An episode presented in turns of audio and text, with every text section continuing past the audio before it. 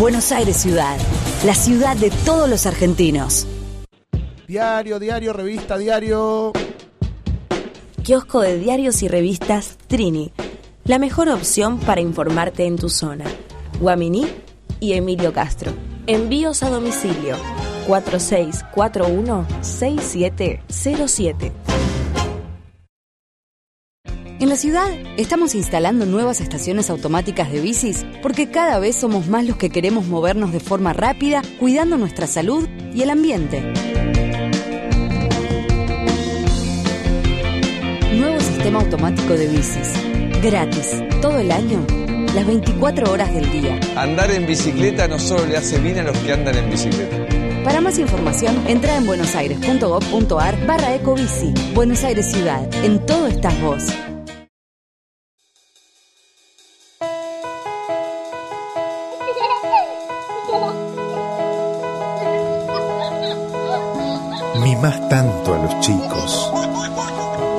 Los cuidás. ¿Cuánto los querés? Harías cualquier cosa por ellos. Pero te das cuenta que por llevarlos sueltos en el auto, los podés perder en un instante.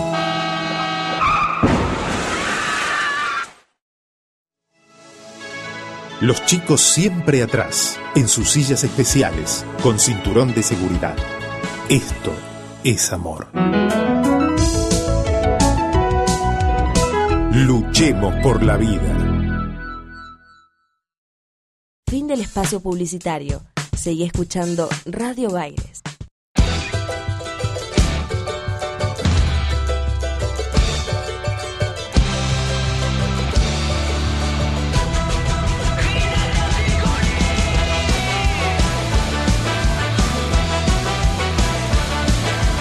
América Insurrecta, con Nazareno Robielo, la alegría rebelde todos los lunes a las 9 de la noche. Música, política, bandas en vivo, fiesta, noche, delirios y bohemia. ¿Están listos?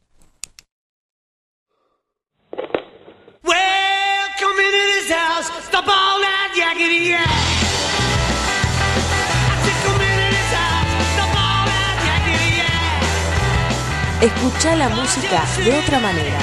Esto es Cultura Pop. La ciudad que te vio nacer.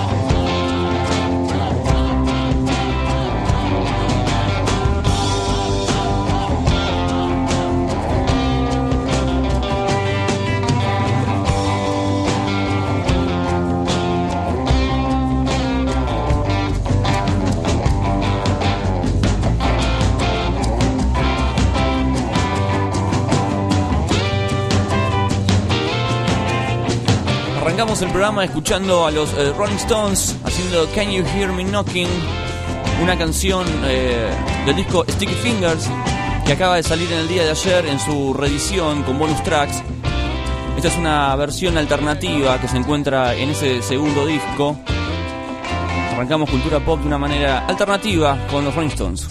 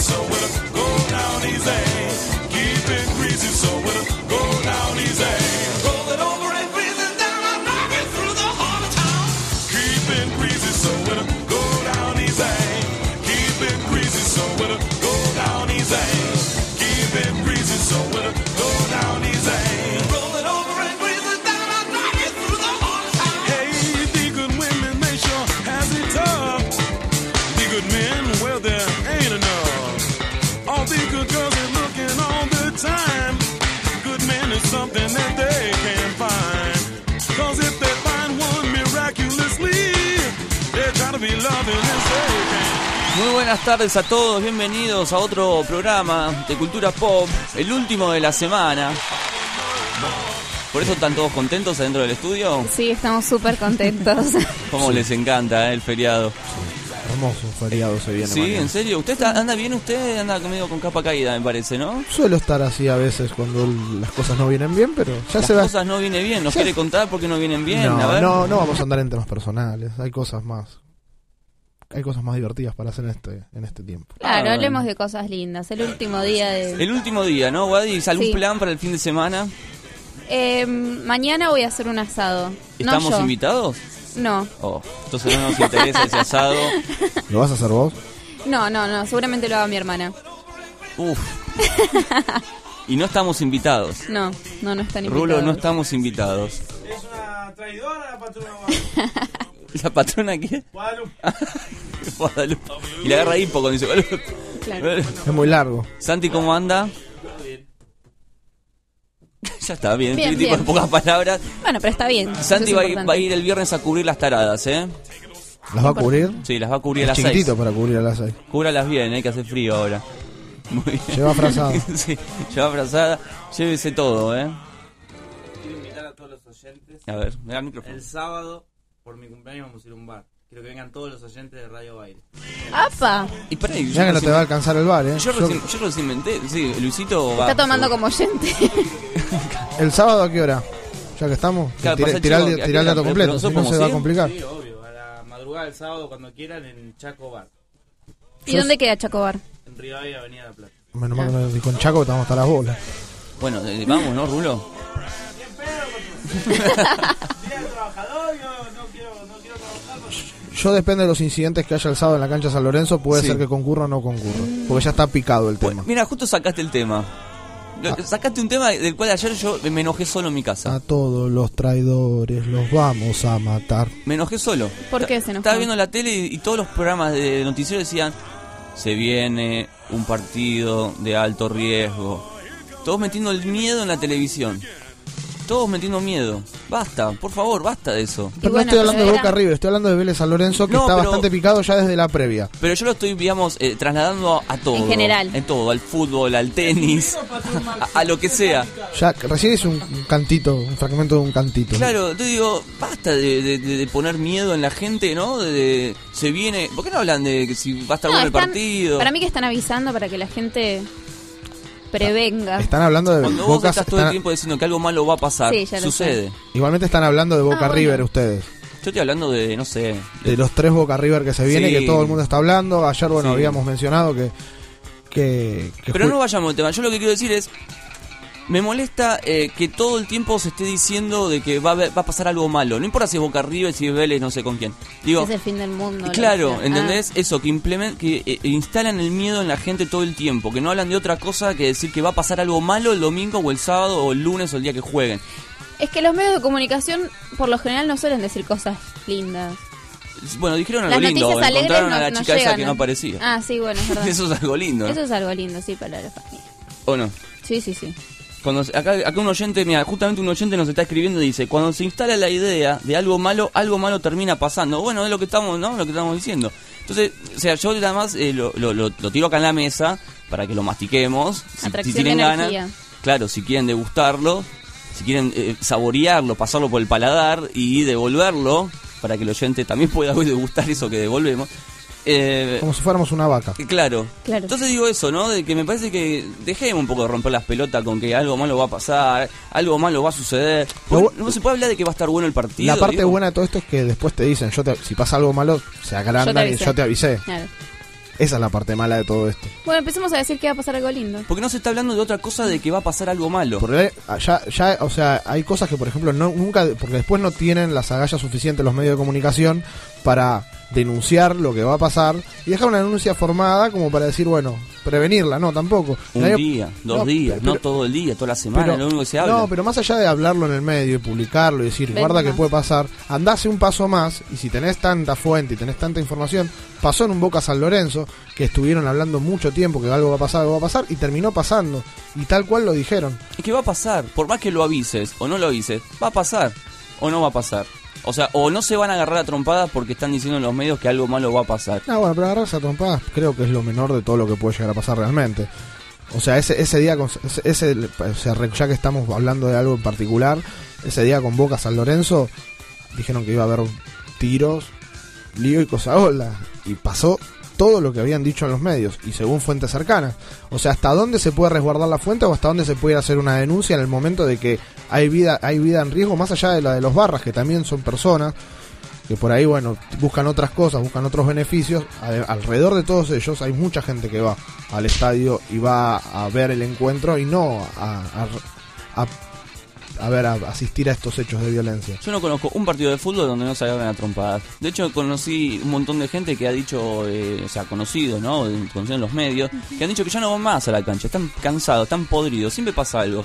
Eh, eh, entonces, me parece que, va a pasar algo malo el domingo. Creo que la es- parte es- lo, veni- venimos lo venimos hablando desde que empezó el pro- o sea, desde que arrancamos con todo esto. No hay un solo fin de semana que no digamos no pasó. Siempre algo hay para decir. Sí, yo sé. A mí, la verdad que. Por mí que, se- que se mate. Eh, Pero hablemos de la pelota. Si, si, si la pelota gira, si la pelota va, Seguramente. va a entrar es en que el eso es lo que seguramente pase. Claro. Claro, lo más triste es que después termina 0 a 0 el partido y se habló más de lo que pasó afuera de lo que pasó Bueno, dentro de la Ese es cancha. el punto. Entonces me parece como que es poco. Es como que no sé. Hablemos del recital que va a haber que se van a agarrar todos a trompada. Ojo, y, no, esto y que- no hablamos de los músicos, se están preparando, que van a presentar tal tema. Estamos siempre que lo malo, lo malo, lo malo. Me cansé de lo malo. La verdad me cansé. Hoy es jueves. Viernes. Barra jue- viernes. jueves con cara de viernes, no, no, claro. hoy jueves. Ya Con agarra el cara de calendario y jueves. Con cara de viernes. El jueves lo vamos a ir disfrutando con buena música, amigos. Entonces tenemos un asado. No, yo tengo un asado. Yo también tengo un asado. Todos tienen asado, ahora todos comen menos, asado. menos Sebastián, todos tenemos asado. Yo vengo a, a sándwiches, masa, tartas. Tengo asado viernes y domingo. El sábado tengo bife a la malaria. Ah, mire qué bien. Vamos a disfrutar de buena música, los vamos a acompañar durante todo el jueves. Y el viernes tenemos un gran especial, ¿eh? Con todas las entrevistas. Todas las cosas malas que pasaron en la semana. O sea, hay muy- hay- o sea, va a quedar muy poco tiempo para llenar con algo bueno. Yo necesito que esté eh, la- el momento en que hablamos con Zulma Lobato. Está ese momento. Ya está. Con ¿Qué- eso, con eso cerrar. Con eso ya estoy Poner repeat. tranquila. Dos horas. Va a haber muchas entrevistas copadas de las que hicimos. Bueno, Van a estar las dos del, re- del Teatro Gran Rivadavia, mechadas una al lado de la otra, uno diciendo fui yo y otra no, no fue él. Podría haber estado bueno eso, no sé.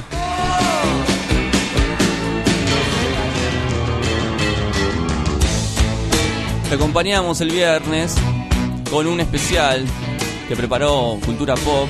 Onda Baires también preparó algo, me parece. No, porque medio se rascan la papifa como. No, no, no, no, metieron, metieron unas cosas copadas, también van a, van a hacer un especial. Así que Radio Baires siempre te acompaña, de alguna manera está con vos. mañana Hoy va a ser hizo acordar algo de ese. ¿Cómo va a decir? Nada, nada, nada. ¿Que mañana qué? Mañana va a ser un Radio Baires especial, Sí. en general. ¿Sabés los directivos de la radio en qué pensó para el día de mañana? ¿En qué pensó? Ahora te lo digo.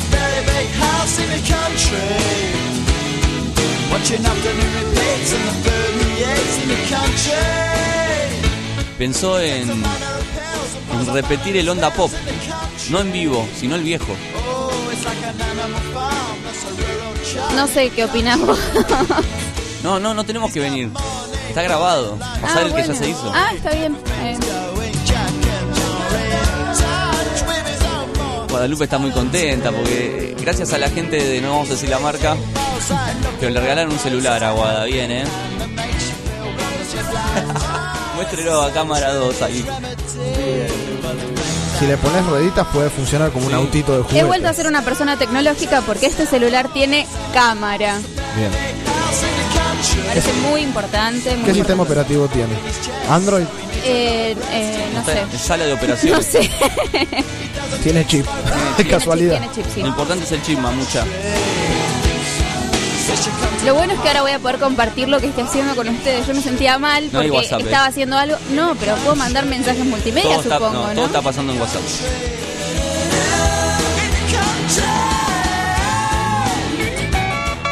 ¿Tendrá wifi? No, maestro, eso no estos son de los celulares que si les pones internet te funden. Hoy jueves tenemos al gran querido mundo Elvis, que ahora en breve nos estamos comunicando. Asegurarían que está cagado de frío. Sí, dicen que los pingüinos están con pullover. En Ushuaia los castores están de huelga. And then I saw her face. I'm a believer.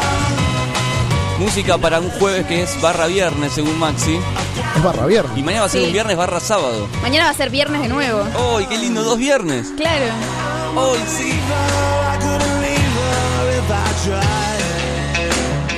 Solos y solas va a tener que descansar, ¿eh? No va a haber solos y solas.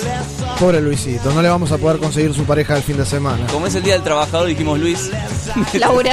Claro, labura vos.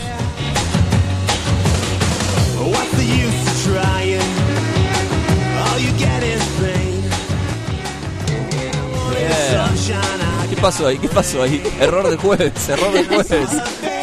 Problemas, problemas, problemas. Sí,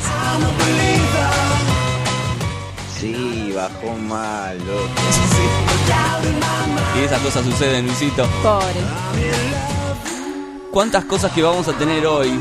Muchas. Por ejemplo, Y mira, por ejemplo, vamos a hablar eh, con Elvis de, de Ushuaia con el tema de los castores. ¿podremos entrevistar un castor?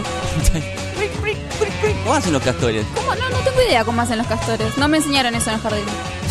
Jardín. Te enseñan cómo hace el caballo, cómo hace ¿Cómo la... hace el caballo Wadis? Pues Me muero. ¿Cómo hace? No, así es en las patas. No, Claro. el caballo hace así. ¿El caballo hace así, chicos? ¿Cómo? A ver. Esas son las patas. No, es el caballo. No. Ah, las patas del caballo.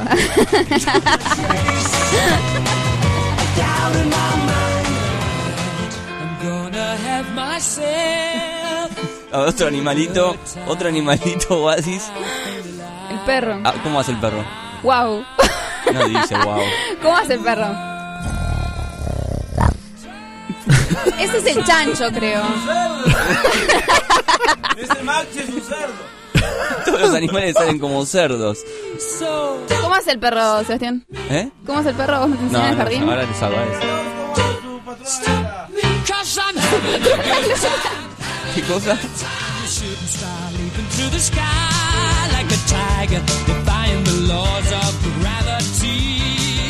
Comenzamos, la verdad, esta previa de, de feriado, ¿no? El Día del Trabajador, estamos muy contentos.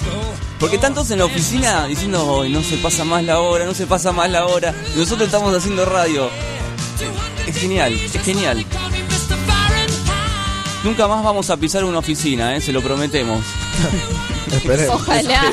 Yo creo que estoy muy cerca de pisar una oficina. ¿Usted todavía sigue pisando oficina? Si no sabes quién me va a comer, Magoya.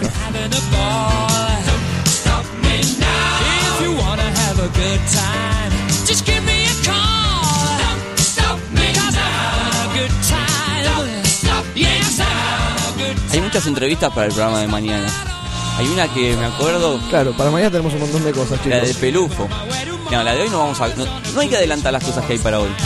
Me enseñó, me enseñó la vida en la radio que nunca se adelantan las cosas que hay para hoy, porque nunca salen sino al aire.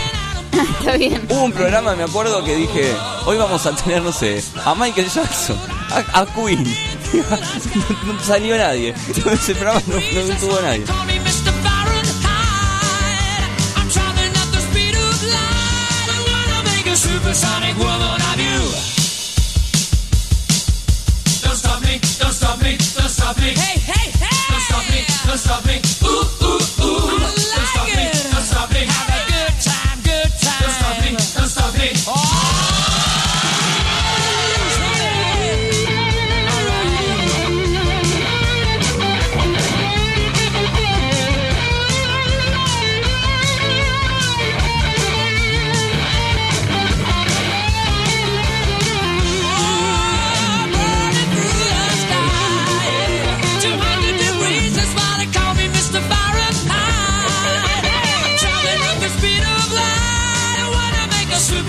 Escuchamos a Queen. Hoy traje algunas novedades discográficas, de algunos discos que salieron esta semana. Que vale la pena ponerlos. No voy a Sí, preguntar por ejemplo. interesado. No te voy a preguntar por ejemplo porque si vas a no decir no hasta que no los decir, pongan, claro. no, no, salís se corta la luz. Se maneja con suspenso. Siempre los hace lo mismo. sí. las caras, las caras, las caras son tremendas. Las caras. ¿Ayer vieron Gran Hermano? No. No, estoy muy apenada porque me olvidé. Yo no Salí puedo temprano de creer. la facultad y no lo vi. Eh, ¿Está, pará, ¿Está en vivo? ¿Lo dan en vivo en la tele? ¿En qué canal lo dan? Canal 2. Gran Hermano. América. Gran Hermano 2015. Vamos a ver si lo encontramos en vivo. Nadie lo- ¿Vos no- tampoco lo viste más? No, no, estaba trabajando, lamentablemente sigo pisando oficina. Ay, qué Pero terrible. igual está todo el día. En Quiero vivo- saber cómo es la casa. ¿Quiénes entraron? ¿Qué Es les la pasó? misma de siempre, pero sin vacas. La misma de siempre, pero sin vacas. Sí, tiene pileta. Siempre cambian los acolchados. Esta, Una- esta es una cosa que le importa a las mujeres, Una a de, las las, minitas. una de las cosas que me enteré es que, dos puntos, va, hay 15 participantes y hay 14 camas. O sea, alguien va a tener que dormir o en el piso o ya van a tener que meter el primer dueto marital. Malísimo. Malísimo, pues yo no tienen ningún problema, me parece. Estoy buscando Gran Hermano en vivo. Eh, ¿Ustedes saben en dónde lo dan? En América. No, no, ya sé, pero después de 24 horas. O no se pasa 24 horas. Sí, sí, se pasa 24. Es Sergio, el gurú de. Por favor, que del ese link espectáculo. ya mismo. Necesito saber qué está pasando en la casa de Gran Hermano. No voy a no vamos a arrancar el programa hasta que no, no empiece- veamos algo de la casa de Gran Hermano. A miércoles. Áspero. Wadis, ¿Qué? ¿vos, lo- vos lo ves Gran Hermano? Eh, lo Ah, quiero uh, ver, lo quiero grande. ver. Pasame por, por Facebook. Ahí está, qué ¿Ya- grande ya está? Santi. Santi lo encontró, sí. No, yo lo quiero ver, pero no lo Rulo, vi. Rulo, ¿se puede ponchar esto en las cámaras? Así hacemos el programa mientras miramos Gran Hermano. Por favor, quiero que todo el programa sea así. sí, sí, por favor, con Gran Hermano. Sí, Rulo. Esa es la, esa es la cámara de, de, de, maqui- de- de cámara, así que es para eso. ¿Estarán durmiendo o ya ¿qué lo? ¿Está? A ver. Acá lo tenemos, ¿eh? Ya, ya les pongo el audio, chicos, ¿eh? Lo vamos a ver en las cámaras. Vamos a dejar un videito con el Gran Hermano 24 horas mientras hacemos el programa. perfecto. ¿Sí? Así la gente no se pierde Gran Hermano, nos ve a nosotros, qué carajo estoy haciendo, esperen. Ahí está. Uh, odio estas páginas, loco.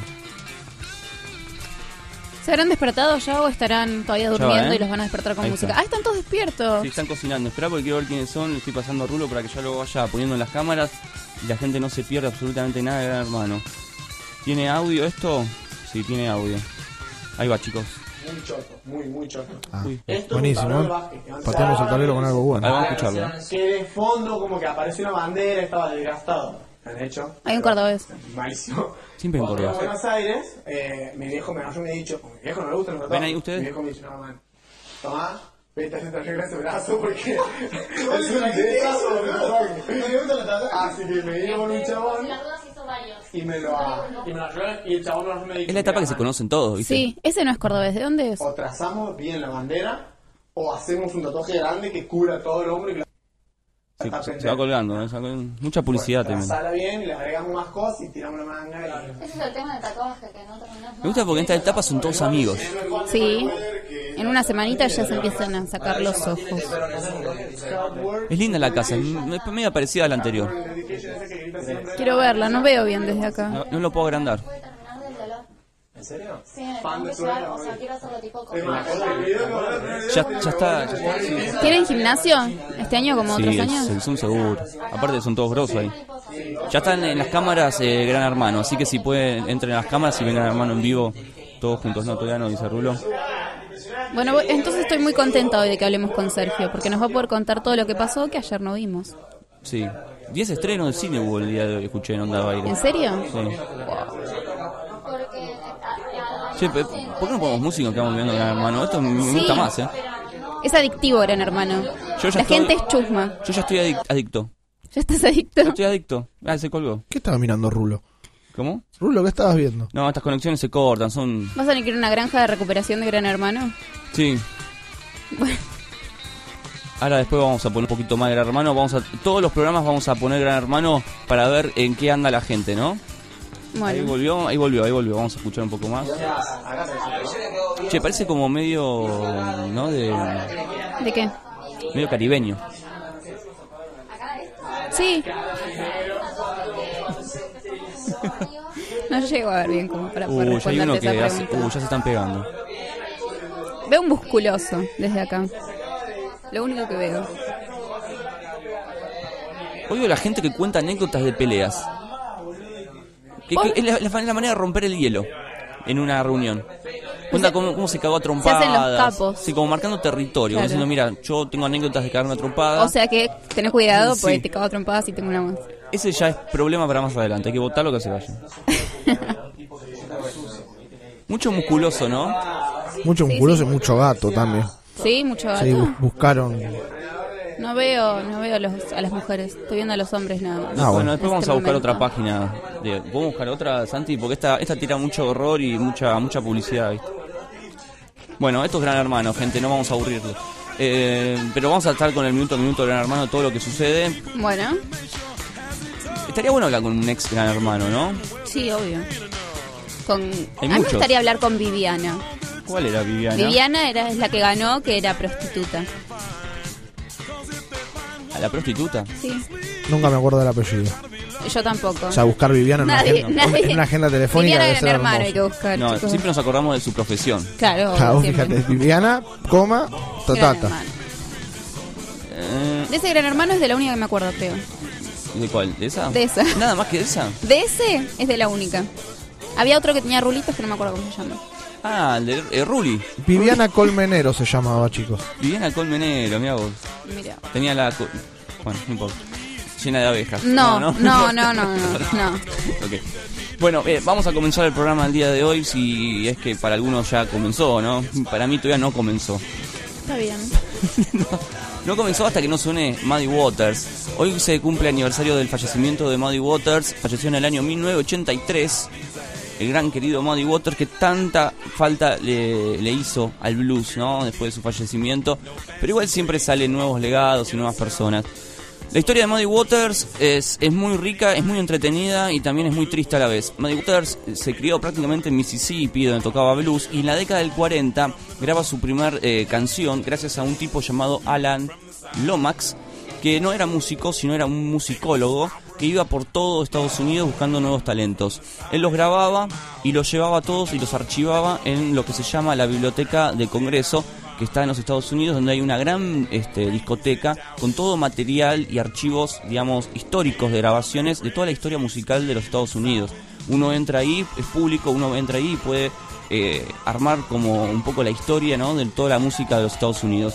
Este Alan Lomax decide viajar a Mississippi porque le cuentan que hay un músico muy importante de blues que estaba haciendo como eh, marcando diferencia dentro de todos los músicos de la época.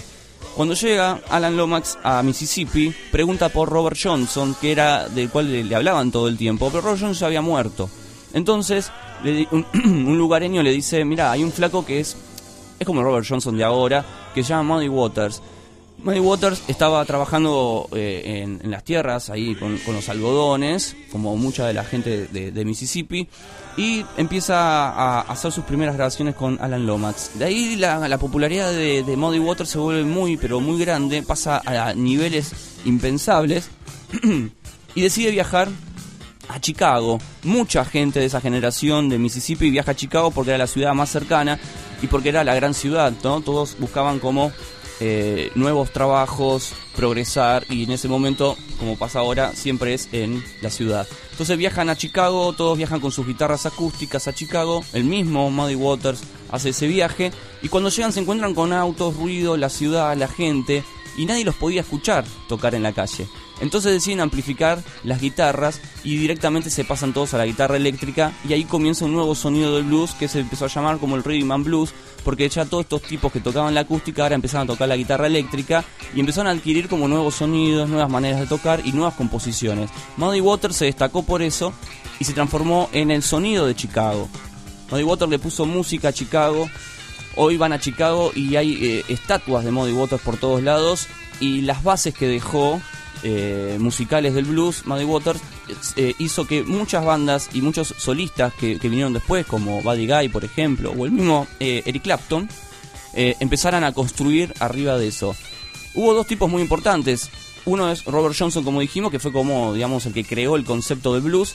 Y Muddy Waters es el que diagramó, digamos, el mapa para cómo construir ese edificio.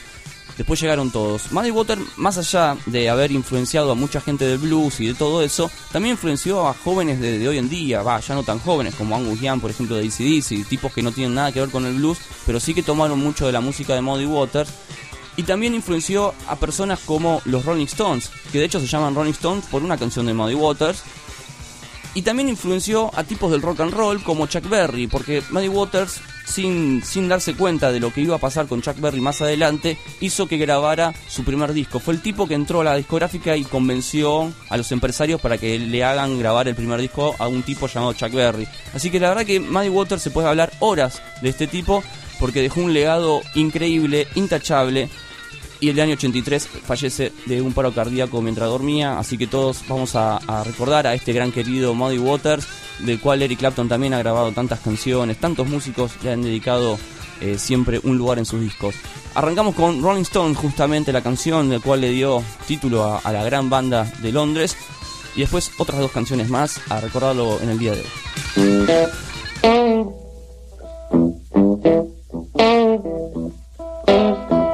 Well, I wish I was a catfish swimming in a deep blue sea.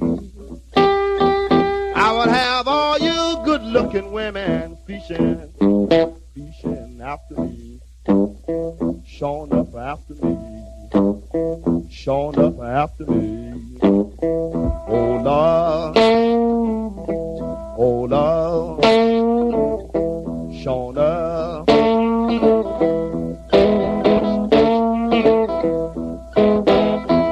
I went to my baby's house and I sat down oh, on her step. She said, Come on in now, buddy. You know my husband just now left. Showing up and just now left. Showing up and just now left. Oh Lord. Oh well. Oh well. Well,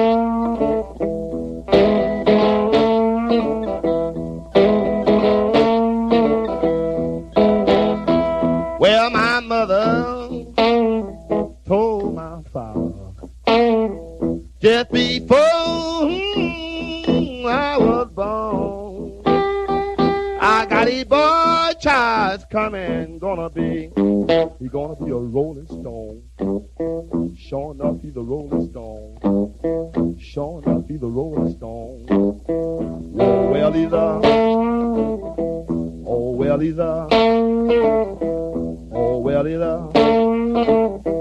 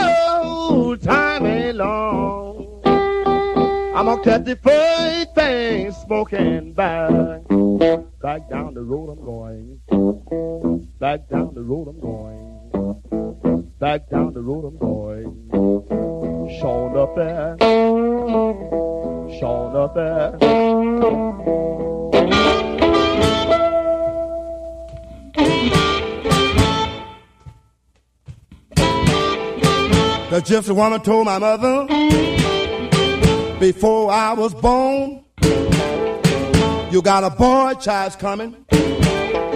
He gonna be a son of a gun. He gonna make pretty women's jump and shout. Then the world wanna know what this all about. But you know I'm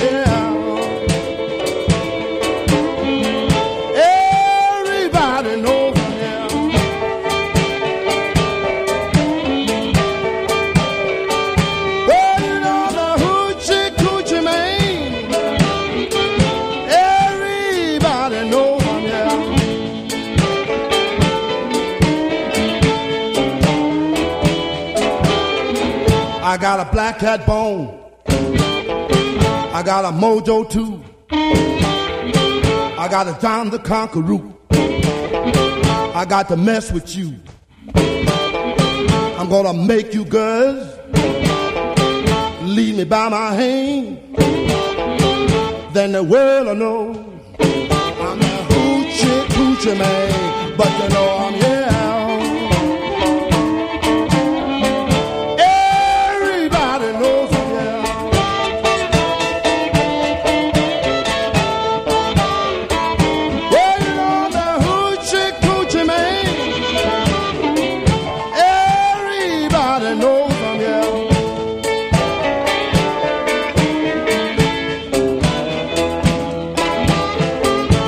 The seven hour,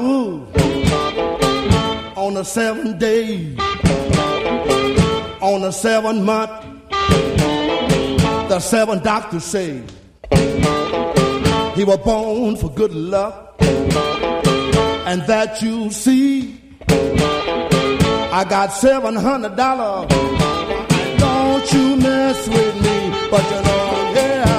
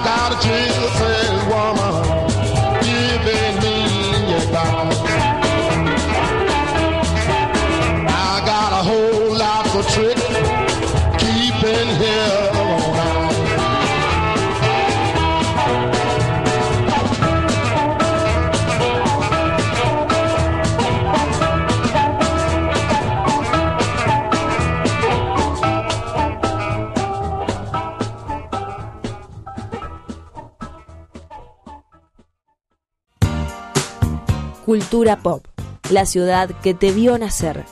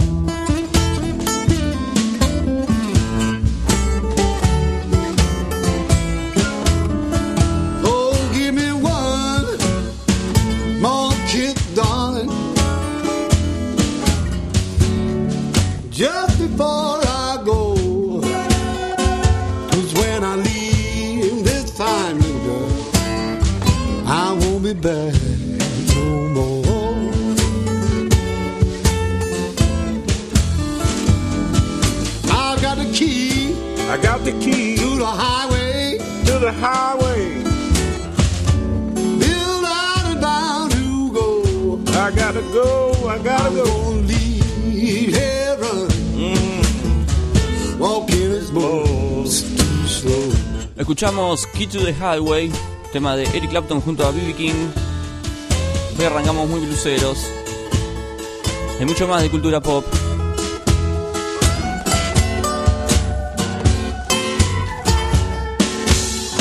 Quisiste ser Messi y estás en la oficina. Quisiste sentir la presión de jugar en Wimbledon y lo más parecido es tu jefe. Quisiste correr en Mónaco y terminaste volviendo a tu casa en Bondi. La frustración es lo tuyo, lo nuestro, los deportes. Sección de deportes en Cultura Pop.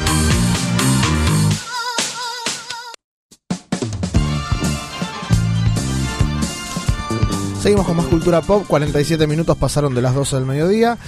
Y bueno, como bien decía el anillo de, antes lo mencionábamos, como bien decía el anillo del expresidente de la AFA, Julio Grondona, todo pasa. Lo que no pasa es la, como también mencionamos, es la violencia en el fútbol y todos los hechos que eh, en, en o sea, terminan dándole vueltas al partido del Boca River. Mismo Vélez San Lorenzo saben que todo el, o sea, todo el mundo sabe que son partidos complicados, más allá de que en ninguno de los dos vaya a haber público visitante. Realmente lo que está pasando hoy en el mundo Boca, donde jueces apelan a medidas que, a ver, barras apelan a medidas que han tomado jueces, ganan esa apelación y ahora, por ejemplo, a Rafa Diceo van a tener que volverlo a colocar como socio de, de Boca con toda la antigüedad, le van a tener que mantener todo y va a poder volver a la cancha. Lo mismo pasó con Mauro Martín. Bueno, a todo esto, ¿qué respuestas hay en el ámbito deportivo? Bueno, Daniel Angelici está dispuesto a blanquear a esos barras. O sea, decir, están acá, son ellos, nombre y apellido, van a estar. Bueno, no creo que ayude mucho. Lo que sí, en el primer superclásico de este fin de semana, está seguro que no van a estar ni Mauro Martín ni Rafael, ni Rafael Diceo, ya que, bueno, Sergio Berni ayer había amagado con sacar toda la seguridad, no gustó mucho esto, el gobierno apoyó la medida, todos pensaban que no lo iba a apoyar, que, o sea, que iban a que le iban a decir que no, que ponga igualmente seguridad, no, el gobierno dijo si no si estas dos personas van, dejamos actuar al a, a toda la parte de seguridad. No va a haber no va a haber policías. De última, como dijo Bernie, que pongan gente de la metropolitana. El partido es en la ciudad de Buenos Aires. Bueno, ¿qué pasó?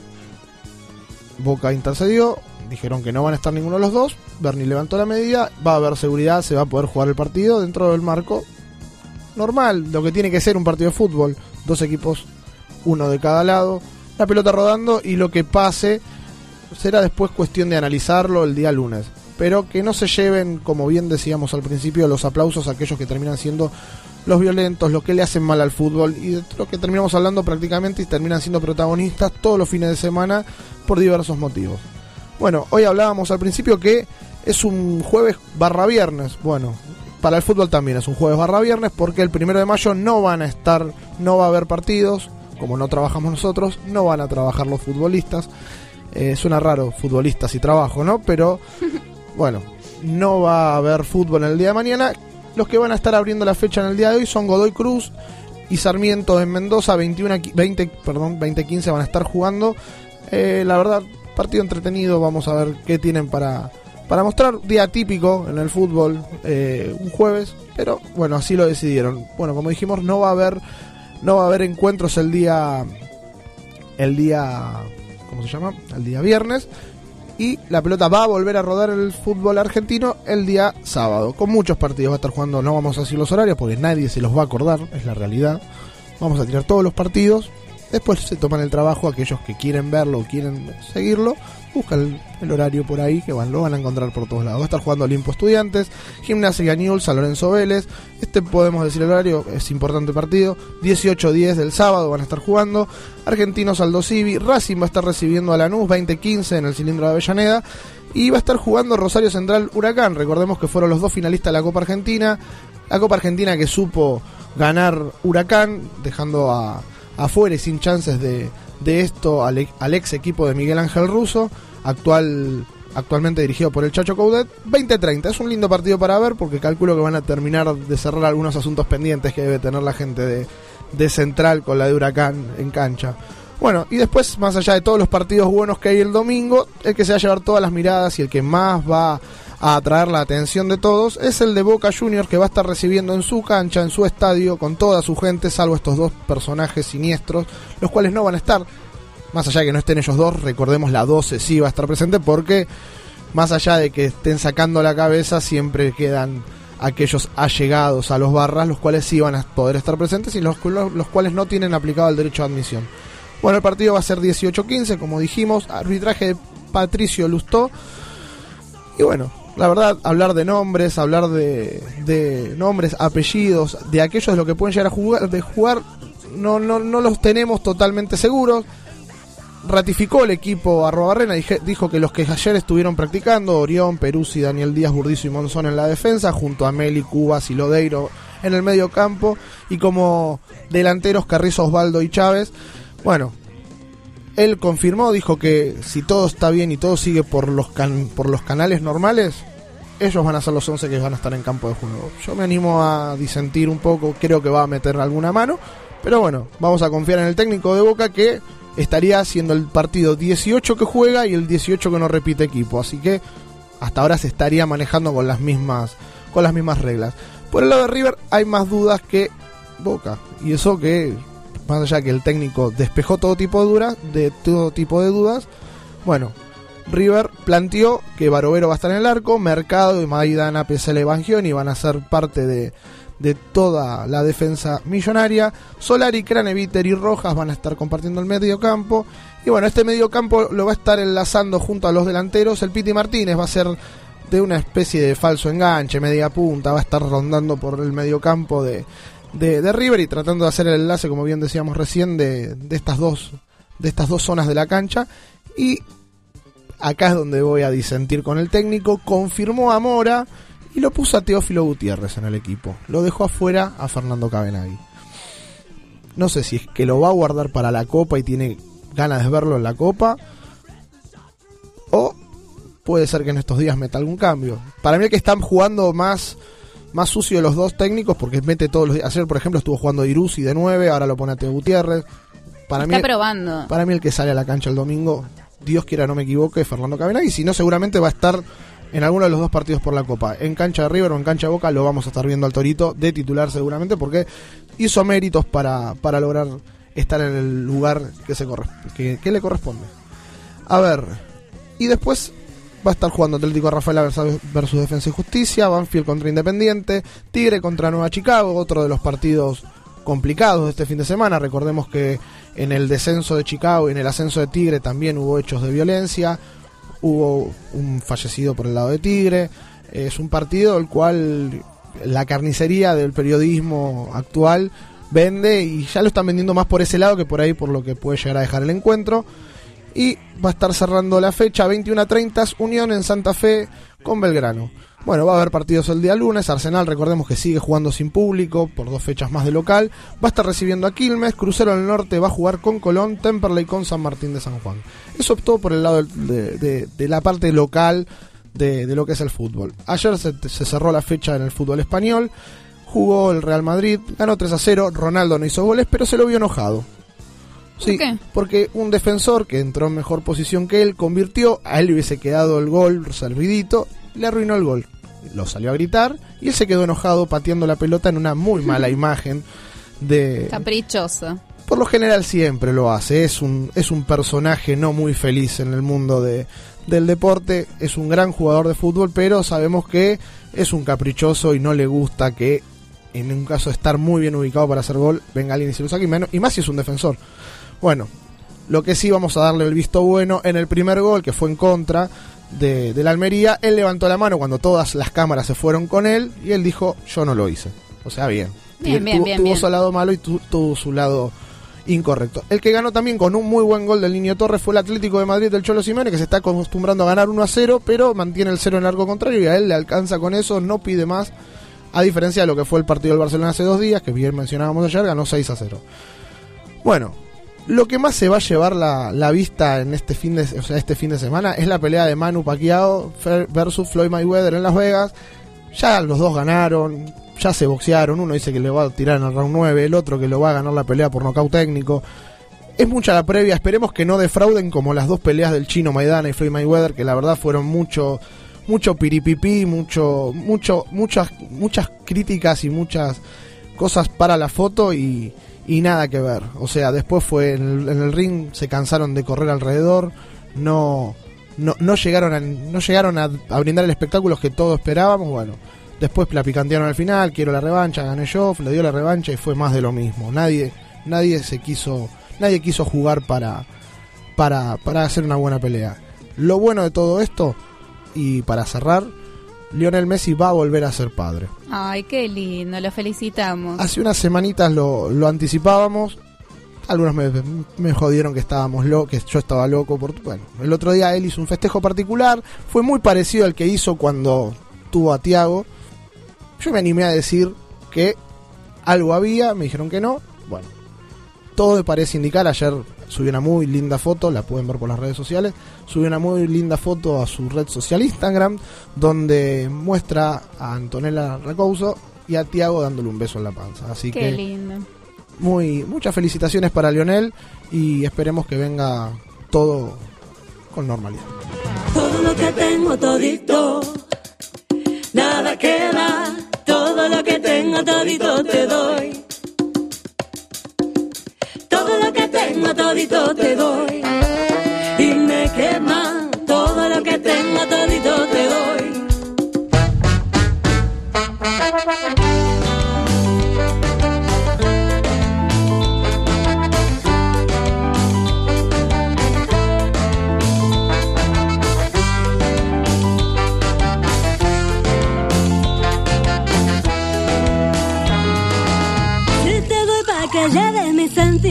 más lindo. Te doy pa' que lleves.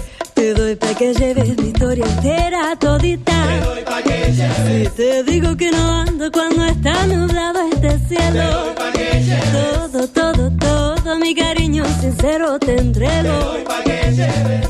Te doy pa' que lleves en cuenta gotas de sol ya pasión muerto. Te doy pa' que lleves mi pecho abierto de flores blancas que tengo todito,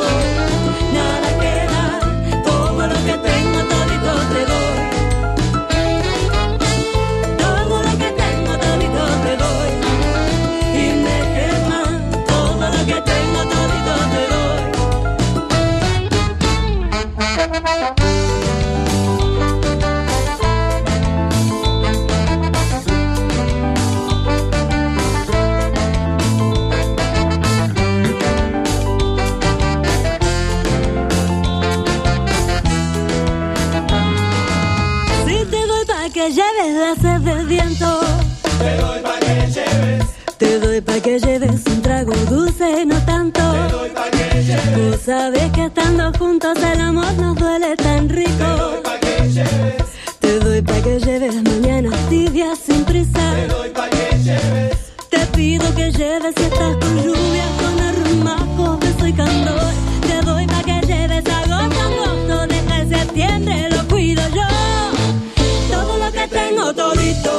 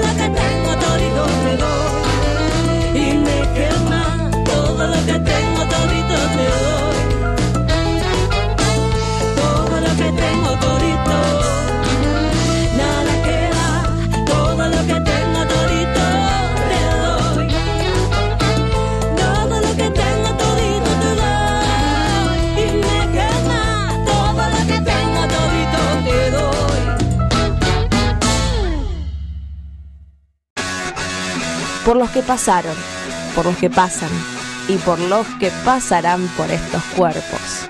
Bendito tú eres, el programa que los hombres no querrán oír, pero sí van a querer ver. Miércoles, 9 de la noche, por Radio Baires.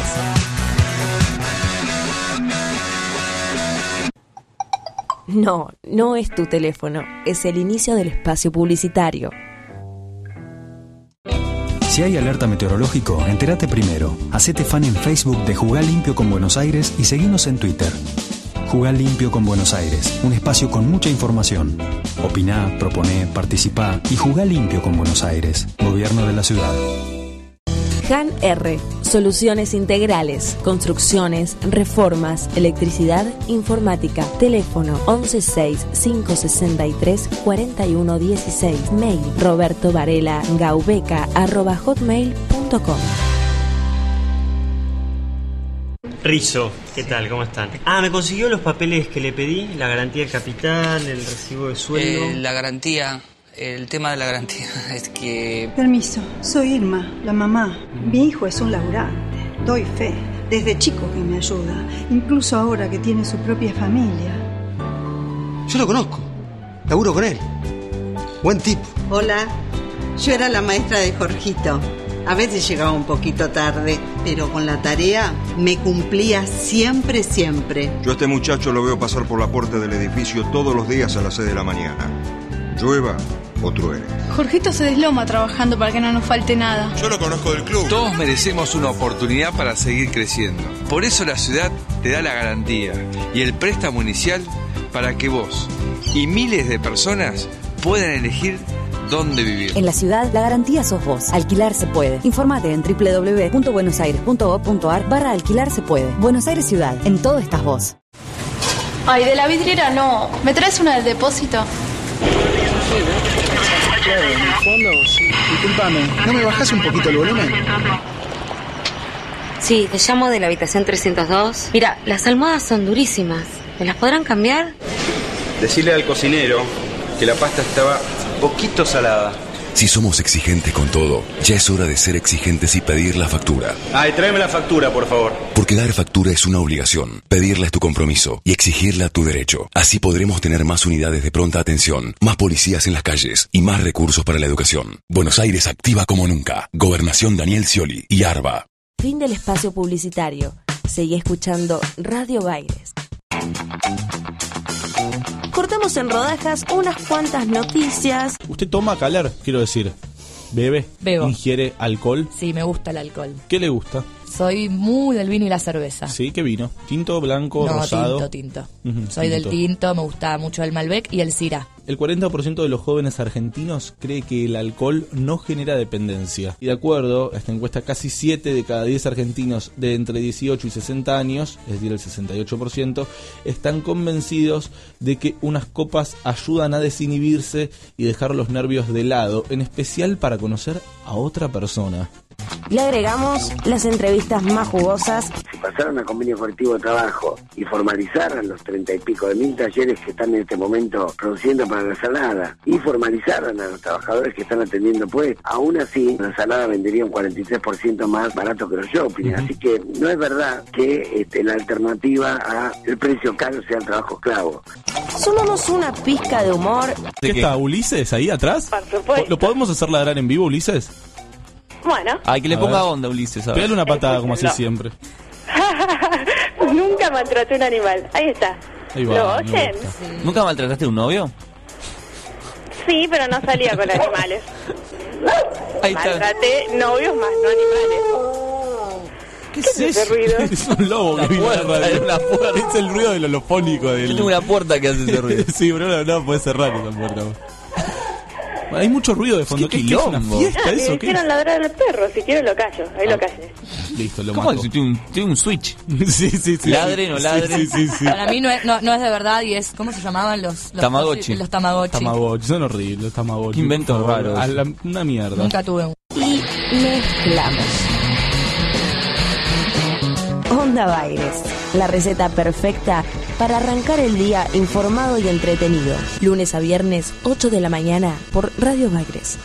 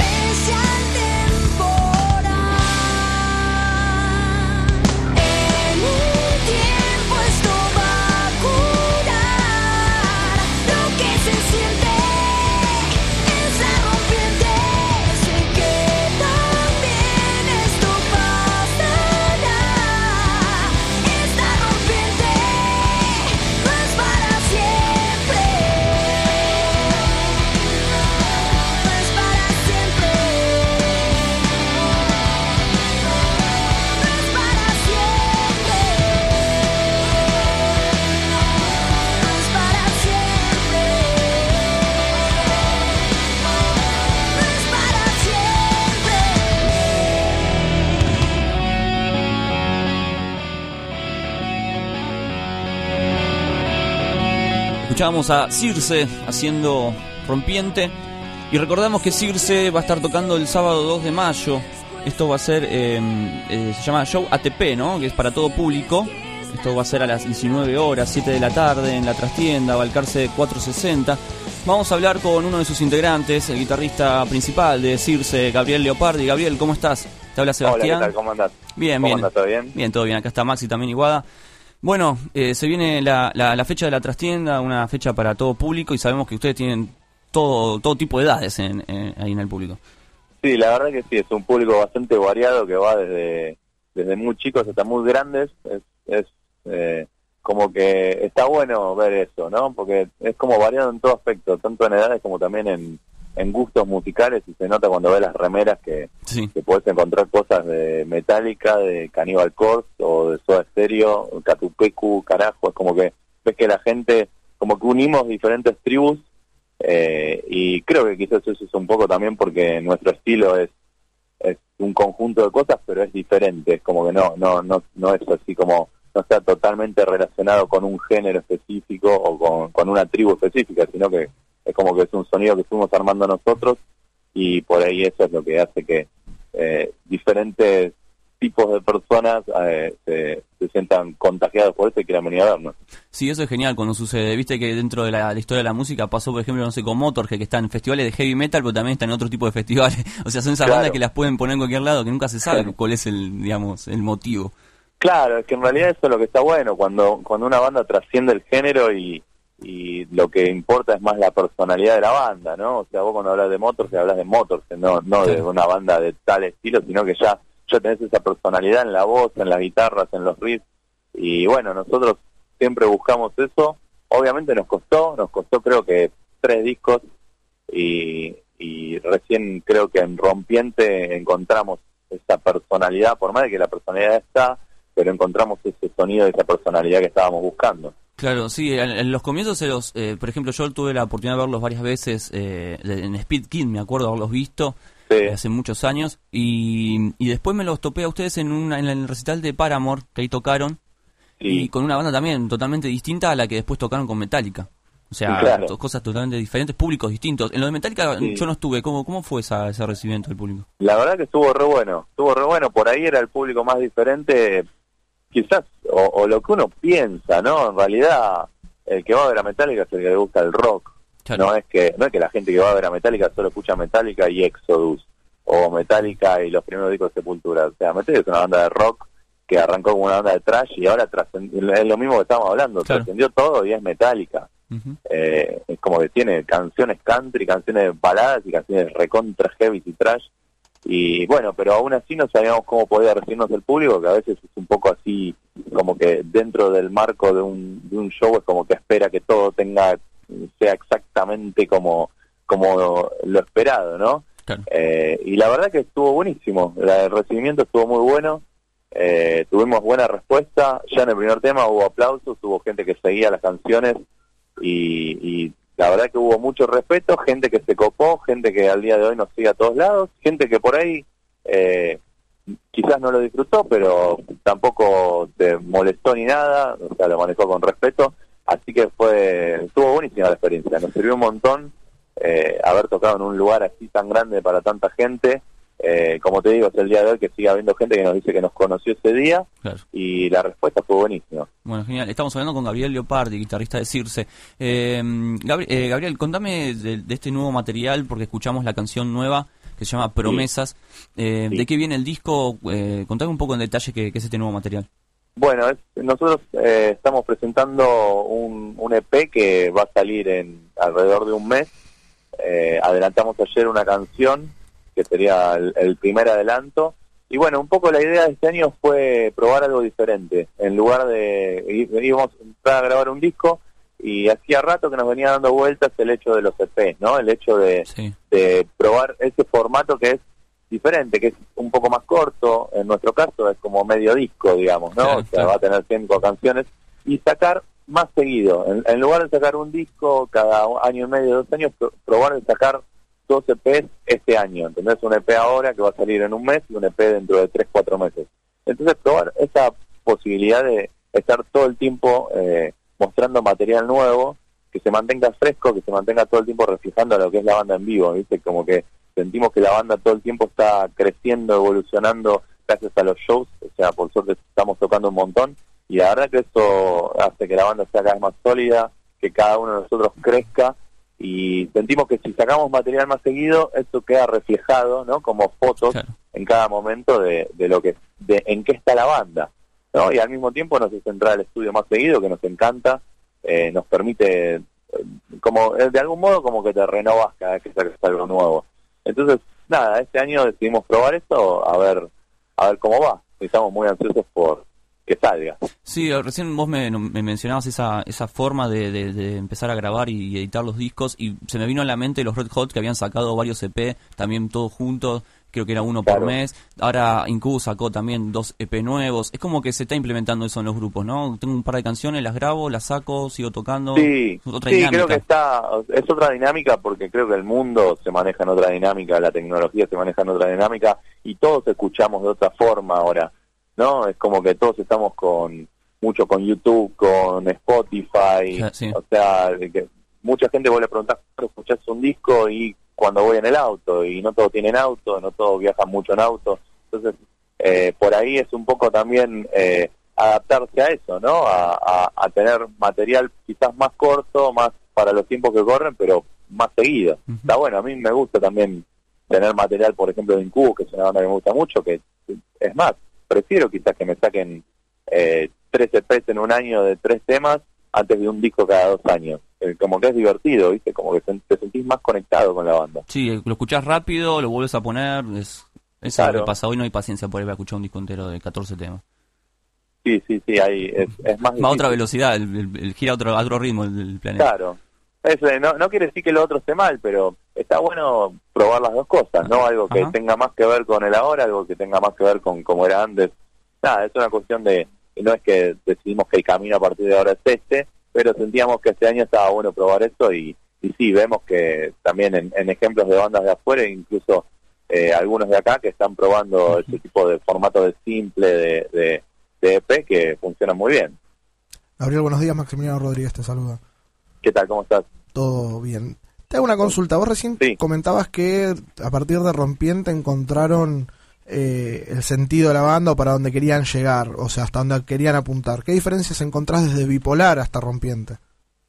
y es como eh, estilísticamente hay hay como una búsqueda no en bipolar eh, la, la búsqueda tuvo mucho que ver por eso digo lo de la influencia del vivo en los discos porque bipolar es un disco que compusimos que armamos eh, sin tocar no es como es lo primero que vos haces o sea armás las canciones eh, en ese momento eh, era una cuestión de armar los temas eh, producirlos, grabarlos y volver al estudio, grabarle otro arreglito, otro arreglito, flashearla con, con determinados tipos de ritmos y climas, que por ahí después en vivo no nos sentíamos tan cómodos, ¿no? Tocando. Entonces, como que ese fue el primer disco, que nos encanta como, como obra, digamos, pero por ahí no era lo que más nos sentíamos cómodos de tocar en vivo. En el segundo disco es como que tratamos de ir más por ese lado del vivo eh, y hicimos un disco como más más arriba, ¿no? Un poco más eh, más rockero si se quiere por ahí. Eh, seguimos manteniendo eso de, de elaborar mucho en el estudio, de sumar muchos arreglos, mucho coro, muchas guitarras, mucho arreglito electrónico, mucha producción, digamos, pero con canciones más arriba, ¿no? Eso no quita que nos encanten los discos y las canciones. Estoy hablando también un poco un modo de cómo elaborarlas en el estudio. En cambio, en Rompiente lo que decidimos fue eh, tratar de elaborar las canciones más con un sonido de vivo, sin tanto elemento del estudio, sin tanta producción extra del estudio, sino más eh, lo que se podía replicar en vivo. Entonces, eh, también era un experimento, no sabíamos cómo podía quedar. Y la verdad que escuchando así a la distancia los tres discos, es como que siento que por más de que las canciones me gustan en los tres, creo que ese disco es eh, el sonido que nos gusta reflejar en un disco y el que más se asemeja al vivo. Igual con el paso del tiempo creo que cada vez logramos, bu- bueno, crecemos más como banda en vivo y cada vez creo que esto está más cerca, ¿no? Que como que la- las nuevas canciones y los nuevos, por ejemplo, Ácido que lo grabamos el año pasado, creo que es incluso más actual y este P nuevo también. Así que es como que es un una búsqueda de intentar que los discos reflejen más lo que lo que ven cuando nos van a ver. Bueno, de hecho, en una entrevista escuché decir a, a Luciana que también en la parte compositiva estaban como creciendo, ¿no? Ella sobre todo, ¿no? Escribía como desde otro punto, de otro ángulo que antes no, no había experimentado. Supongo que tendrá que ver con cosas que le habrá pasado en su vida, pero como que exploraba también otros otros caminos en la composición. Claro, sí, co- como que un poco eh, lo que cambió, por ejemplo, con respecto al, al pasado, es que al principio yo hacía la música toda, ella hacía la letra y las grabábamos las canciones. Era como más un laburo de, de laboratorio. Sí. Con el paso del tiempo la banda se fue consolidando, entonces ahora se, las canciones crecen un montón más, ¿no? El proceso quizás es el mismo, arranco con una idea, grabo una maqueta, lo que sea, pero es como que ahora las canciones cuando llegan a la sala crecen un montón, ¿no? Y entonces eso también le da como esa, esa cuestión de, de, de más de vivo y más de banda al material que está buenísimo. Es como que, eh, obviamente, cada- yo, yo siento que crecí componiendo, eh, Luli creció componiendo, escribiendo letras y como que eh, tenemos más claro lo que estamos buscando. Pero al mismo tiempo ahora hay toda una etapa posterior a esa que es el laburo en la sala, que cada vez es más largo, que cada vez hace que las canciones crezcan más. Y, y me parece que en el nuevo P es donde más se va a mostrar, es donde más se va a notar ese crecimiento de las canciones. Y con el pasado de los EP seguramente también, y está bueno porque vas viendo cómo va creciendo la banda, ¿no? Cómo va modificando, eso está genial. Eh, Tocaron con un montón de, de- de grupos. ¿Cómo, ¿Cómo sigue ahora la, la fecha de ustedes? Más allá de la que va, van a hacer el sábado 2 de mayo en la trastienda, ¿cómo sigue la agenda de Circe? ¿Por dónde van a estar? Eh, nosotros, bueno, ahora tenemos la trastienda que es de lanzamiento y después a partir de ahí arrancamos una gira. Eh, tenemos eh, todo con Urbano y también vamos a estar en Rosario, Córdoba, eh. Mendoza, San Juan, vamos a estar por todos lados. Así que eh, una vez que, mm, que, bueno, que tengamos esta presentación y que lancemos el, el EP nuevo, ¿no? En, en físico, porque va a salir tanto de, por medio, eh, tanto digital como físico, eh, vamos a hacer una gira por todos lados. Ujú. ¿Ustedes no le dan mucha pelota al tema de la edición en vinilo? Que no, no es necesario. Es algo, no, es algo que nos viene dando vuelta, nos Ah. gustaría, la verdad. Mm. La verdad que nos gustaría. Es- está, quizás, eh, por ejemplo, estos dos EPs de algún modo por ahí después puedan ser reeditados juntos y una de las cosas que se charlaron como posible era hacerlo en vinilo, así que estaría bueno. claro, y estaría buenísimo. Acerca de uno de los últimos videos que hicieron ustedes, que tengo entendido que es ritual y que fue dirigido por Nicolás Olivieri, ¿cuál fue el mensaje que quisieron transmitir? Y, es una canción bastante intensa, ¿no? Eh, que, refleja diferentes sentimientos extremos y un poco en, en, ese video lo que se intentó es eso, a diferencia de videos anteriores en donde por ahí había una historia contada más marcada y más clara, en este como que queríamos mostrarnos a nosotros y a los personajes en situaciones bien extremas, ¿no? Más que nada por ahí no contar una historia, sino reflejar una sensación o diferentes sensaciones. Si ven el video van a vernos a nosotros en situaciones que son un garrón como, eh, no sé, uno ahogándose, eh, otro encerrado, en un, de repente se despierta en una caja oscura, yo como que empiezo a comer y de repente encuentro que me salen adentro todos gusanos, es como que son todas situaciones así extremas que conectan eh, la, algo que pasa con el personaje que es también bastante oscuro, ¿no? Un poco lo que quisimos reflejar es eso. bien. Y con respecto al cierre del año pasado, que fue en Groove, ¿tienen algo pensado para este año, algo parecido? O, y bueno, y a su vez comentame, o comentanos eh, cómo fue ese cierre en Groove y cómo, cómo se sintieron ustedes como banda. Bueno, el grupo fue como la primera vez que hicimos ese lugar y es el lugar más grande que hicimos nosotros, así que teníamos mucha expectativa de qué podía pasar. Eh, preparamos un show bastante especial con invitados, con, con instrumentos raros, arpa, un violín en vivo, eh, coros, ¿no? Un, un- grupo de, de tres chicas haciendo coros en un tema que es como el más épico, digamos, nuestro, pues ahí estaré.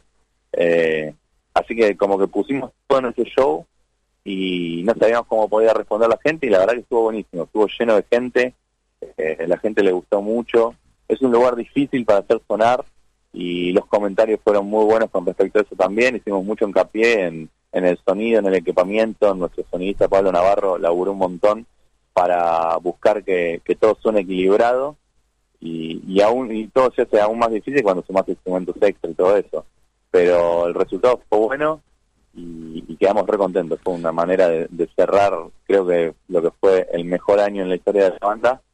Y bueno, y este que comienza todavía no sabemos. La verdad que no, no sabría decirte cómo lo vamos a cerrar. Sí sabemos que lo arrancamos este sábado eh, en la trastienda.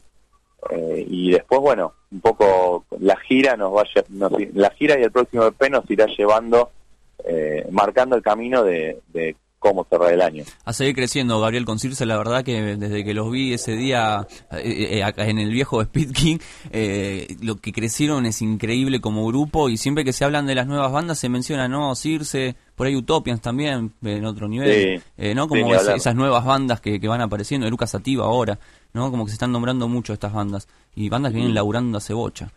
Sí, Eh, la verdad que sí, jóvenes. Todas, todas tenemos más de 5 o 10 años, nosotros vamos más de 10. Y con buenas, la verdad que con buenos resultados. Eh, Gabriel, Claro. te agradezco mucho en serio por tu tiempo. Le recordamos a la gente que vayan el 2 de mayo a la trastienda eh, a las 7 de la tarde. ¿eh? Ahí en- Sí, así es. A las 7 de la tarde dan puerta, nosotros eh, arrancamos el show totalmente puntual a las 21 horas. Perfecto, nos encanta que toquen puntual. Ahora que la gente viste que va a cualquier hora. Siempre iban a cualquier Claro. hora las bandas. Sí, sí, sí, porque no saben bien, bueno, eso sí, es 17, 19 horas puerta, 21 horas show. Gabriel, muchísimas gracias. No, gracias a ustedes, un, Un abrazo, abrazo. grande. Hablábamos con, con Gabriel Leopardi, ¿eh? guitarrista líder de la banda Circe. Vamos a escuchar Promesas, que es el tema nuevo del EP que justamente él nos estaba contando. Y seguimos con mucho más de Cultura Pop.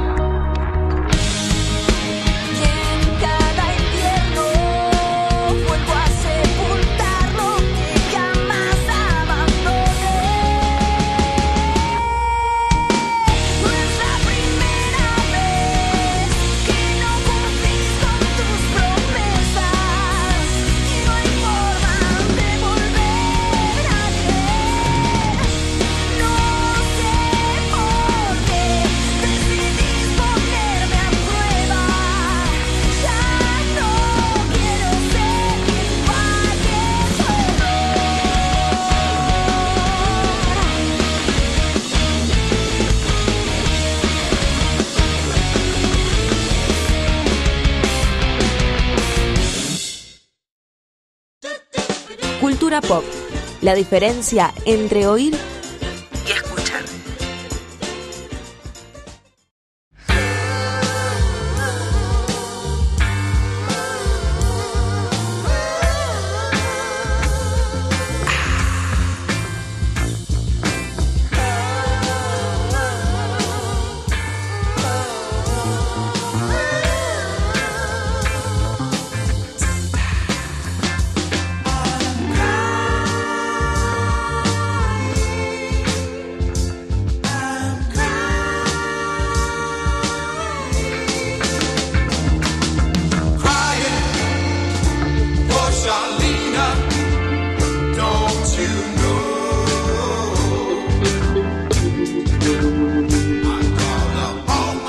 Continuamos en Cultura Pop en vivo por Radio Baires. Hoy día de jueves, más allá de que sea un jueves viernes, es un jueves y los jueves nos trae muchos estrenos, una cartelera llena y para eso vamos a presentar al gurú del cine, el gurú no, mejor no. El gurú de todo lo que exista en el planeta. Es El Sergio. gurú. Sí, sí, sí, sí, es el, el genio. Es un genio de los gurús, es el gurú de los gurús. El gurú cuando tiene problemas va y habla con este gurú. El último de los gurús. Sí, es el último, el primero, el del medio. Es todo, es Sergio Becerra. ¿Qué tal, chicos? ¿Cómo están? Buenas tardes. Muy Hola, bien. Sergio. ¿Cómo andas? Qué presentación, ¿eh? Sí. Exageramos mucho, ¿no? Ya, pero queremos superarnos programa a programa. Me parece muy bien, está bueno eso de superarse programa a programa y es la condición, me parece, inherente de cultura pop. Sí, tratamos de hacerlo. ¿Cómo andas, Sergio? ¿Cómo está? ¿Cómo, cómo fue tu semana? ¿Fuiste mucho al cine?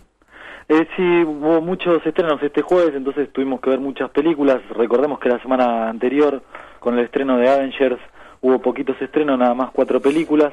Y en este caso hubo siete estrenos, así que hay varias películas para comentar. Si quieren les comento por la, empiezo por la primera y ya le, además le digo que es la recomendada de Cultura Pop. Ah, ya la estamos recomendando. Bien. ¿Cuál Está es? la- Se llama Amores Infieles. Ah, yo la quiero ir a ver. Se llama Amores Infieles, dura un poco más de dos horas. La protagoniza Liam Neeson y Mila Kunis. Eh, y también está Olivia Wilde, que es la chica de. La chica, se me fue ahora Doctor House, ahí está. La chica Doctor House, ¿se acuerdan? Sí. Uy, ¿Cuál era? Bueno. Había un montón, me parece. La coloradita. Ah, la colorada, sí. sí. La de ojos claros. Sí. Sí, sí, cómo olvidarnos. Bueno, eh, la, también es protagonista de esta película. Eh, ¿Por qué la recomendamos? Es una muy buena película de amor y de literatura en sí la película. Es una película que rompe un poco el género de lo que es las historias de amor. Está basada en tres historias que tienen alguna conexión en sí. Porque, vamos a decir esto, la película originalmente se llama Dear Person. La tercera persona sería el nombre en realidad. Le pusieron Amores Infieles, no entiendo a, las empresas que doblan estas películas, pero bueno, no tiene nada que ver con la en sí la infidelidad. La infidelidad es algo que rompe por ahí, en este caso, a las parejas que están participando de la película, pero lo que viene acá a, a- llevar el concepto de la tercera persona es estas personas que están por fuera de las parejas, que tienen un rol fundamental en algo que puede romper la el esquema de la rutina de lo que está pasando. En este caso, Liam Neeson hace de un escritor que tiene a un amante que hace Olivia Wilde, el personaje de, de este amante, que deja a su mujer de muchos años y que está tratando de escribir su gran historia, su gran relato nuevo. Él ya fue un- es un escritor re- hiper reconocido mundialmente y no tiene más ideas. Y está tratando de escribir estas historias y al parecer se está basando un poco en vivencias propias. Las, las, y a la vez vemos las otras historias que van atravesándose en otras ciudades del mundo. La historia de Liam Neeson pasa en París, las otra, la otra historia, la de Mia Kunis, Mila Kunis pasa en Nueva York, y la otra historia, que es la de Adrian Brody, pasa en Roma.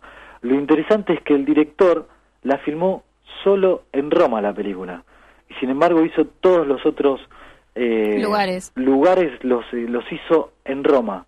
Los, Qué bueno. los idealizó en Roma y vos no te das cuenta. Hasta que te cuentan esto, no te das Claro. cuenta que es- la ciudad de Nueva York verdaderamente no está en Nueva York, sino que está representada en Roma.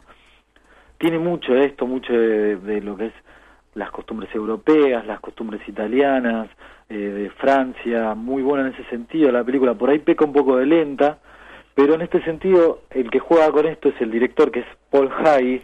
Paul Hayes es el mismo director de Crash. ¿Se acuerdan de Crash? Vidas Cruzadas Sí. la que ganó el Oscar, que era la película de, de la discriminación en Estados Unidos. Sí. Bueno, él tiene mucho de, de- de dirigir de una cosa más lenta, cámaras estacionarias, eh, abrazos, y hay una escena muy, muy buena de Adrian Brody con una actriz extranjera europea. eh, muy, muy buena el plano que están ellos en la cama, es excelente esa escena. A nivel musical también es muy buena la película. Y además el Paul Hayes fue el mismo guionista de Million Dol- Dollar Baby y varias películas de Clint Eastwood y 007, Casino Royale, la nueva, la nueva saga de 07 007 con Daniel Craig. Sí, sí, sí. Bueno, él eh, estuvo, fue el guionista de varias películas. Es el recomendado de esta. No le quiero contar más de la película porque tiene al final una vuelta de tuerca excelente. Bueno, no, no cuentes más porque yo la quiero ir a ver. Hace porque tres no la semanas spoilear, por eso. tengo ganas la recomendamos Amores Infieles. Bueno, me encanta. ¿Qué La segunda película del jueves es Una noche para sobrevivir. Lo vemos de vuelta a Liam Neeson haciendo de acción. Dirigido por Sean Collett Serra, que es el mismo director de La Casa de Cera y La Huérfana. Ah, sí, qué Tam- buena. Sí, buen, buen director. También el mismo director de Desconocido y Sin Escalas, otras películas de Liam Neeson que no tienen nada que ver con Taken, pero son muy parecidas a Taken. Ah, En este caso, Liam Neeson protagoniza a un mafioso medio que está ahí ca- cuasi ri- retirado del ambiente, un asesino a sueldo, que eh, tiene uno de que una persona que es su mejor amigo de toda la vida, que lo protagoniza Ed Harris, que ellos son mafiosos de siempre y prota- prote- mm, armaron esta mafia desde sus orígenes y se dedicaron a hacer esto y ahora están un poco retirados y no quieren estar en los negocios más candentes de la mafia, digamos, lo que es drogas y, y estas cosas. Al hijo de Ed Harris le ofrecen eh, traficar heroína y él no quiere que su hijo participe de esto y le dice, no, no en estos negocios nosotros, la familia no va a participar. Algo un poco que nos hace ruido con respecto al padrino en sí, está, parte. estaba pensando en lo mismo. Sí, sí, sí, pero después termina girando para otro lado la película porque es una super película de acción con escenas muy bien logradas de acción, obviamente todo esto, lo que es disparos, eh, persecuciones, persecuciones en auto, edificios que vuelan. Bueno, el chico se revela a su padre, el padre de Ed Harris, el hijo de Ed Harris, se revela y empieza a asesinar a gente hasta que se des- eh, tiene un enfrentamiento con el hijo de Liam Neeson, que está además separado de su padre. Hace mucho tiempo que no se hablan porque el hijo de Liam Neeson, que lo protagoniza Joel Kinnaman, eh, no quiere no quiere saber nada con su padre porque sabe que es un mafioso que asesinó gente y no quiere saber nada con él. Por esas cosas de la vida se vuelven a cruzar y Liam Neeson trata de salvar a su hijo de toda la mafia, la policía y varios eh, asesinos a sueldo que lo quieren ajusticiar por diferentes cosas que van pasando en la película que no se las quiero tampoco contar No, porque es bien, una película para pues muy interesante, una muy buena película de acción. Bueno, venimos con dos geniales, a ver si... Sí, a todo esto un dato de color eh, de esta película y la cierro. En la película participa Génesis Rodríguez, que es la hija del Puma Rodríguez. Ah, mira, una sorpresita. La tercera película es Bailando por la Libertad, en este caso basada en una historia real en Teherán, en el año 2009, un grupo de bailarines a los que, a los que se les prohibía bailar, arriesgaron su vida formando un grupo clandestino de baile, revelándose ante las autoridades. Sí. Bueno, un poco la película cuenta esto, está con una muy buena música, muchas eh, escenas de baile, eh, protagoniza una de las chicas de lo que fue ¿Quién quiere ser millonario? La misma chica de esa película, eh, la dirige Richard Raymond. Hace bastante que no salían estas películas de bailecitos. No, hay una que salió el año pasado, que, que es la, seg- la segunda parte de lo que era duelos de baile. Ah, a fines sí, del año sí, pasado cierto, salió. sí, sí. Sí, eh, estaba un poco, estaba un poco que no se estaba manejando mucho. Sí, es verdad lo que decís.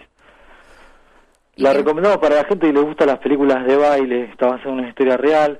La protagonista les hace acordar mucho a la chica de Flashdance. Ah, Es muy parecida visualmente a la chica de Flashdance.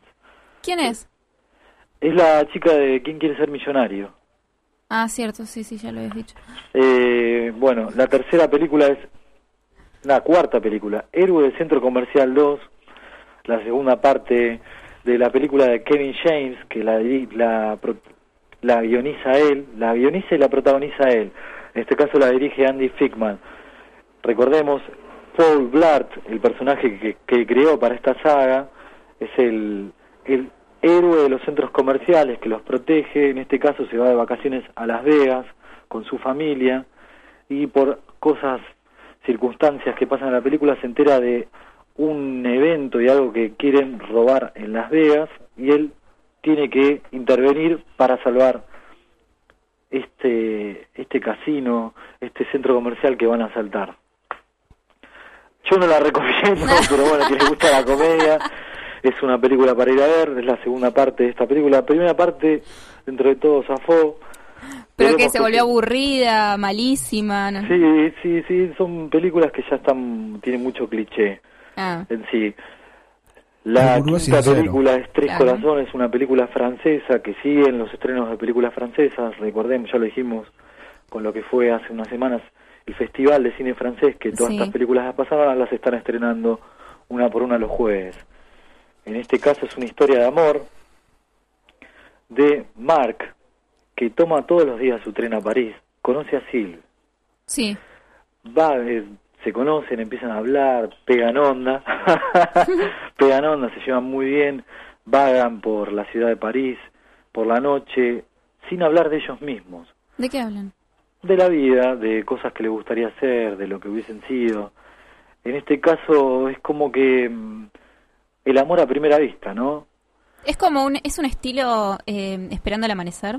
Sí, Así que hablan de la exactamente, va por ese lado, pero vida, tiene otro amor. giro esta película. ¿Por qué? Porque ellos quedan en verse de vuelta y por cosas de la vida no se ven. Mm. Entonces Mark continúa con su vida y conoce a Sophie. Empieza a tener una relación con Sophie hasta que, como todas las relaciones, van por un buen puerto. eh, decide Sophie que vaya a conocer a su familia. Entonces va a pasar un fin de semana, Mark, con Sophie, y resulta que cuando está conociendo a su familia, la hermana de Sophie es Sil, la chica que había conocido en el tren que nunca más pudo ver. Y No. aparece y empieza un triángulo amoroso de si sigue con este amor, con este amor establecido, Sí. con Sil, con Sophie, o si se la juega por Sil, por la hermana. ¿Está buena la peli? ¿Vos la viste? Sí, está buena. Obviamente el cine francés es un poco más lento, Sí. es más tranquilo. Y bueno, eh, el cine francés no tiene los mejores finales. No tenemos que decirle esto a la gente. Es un cine muy particular en sí. ¿Quién Hay muere? ¿Cómo? ¿Quién muere? No, no, no se muere nadie, pero eh, no es el, el típico final que estamos esperando. Bueno, está bien. Vamos a tener que verla para saber. Exactamente, no queremos spoiler a la gente. La sexta película es El Acto en Cuestión, es una película argentina que dirige el señor Alejandro Agresti, gran director que dirigió en su momento La Casa del Lago con Sandra Bullock y Kenny Reeves. Sí.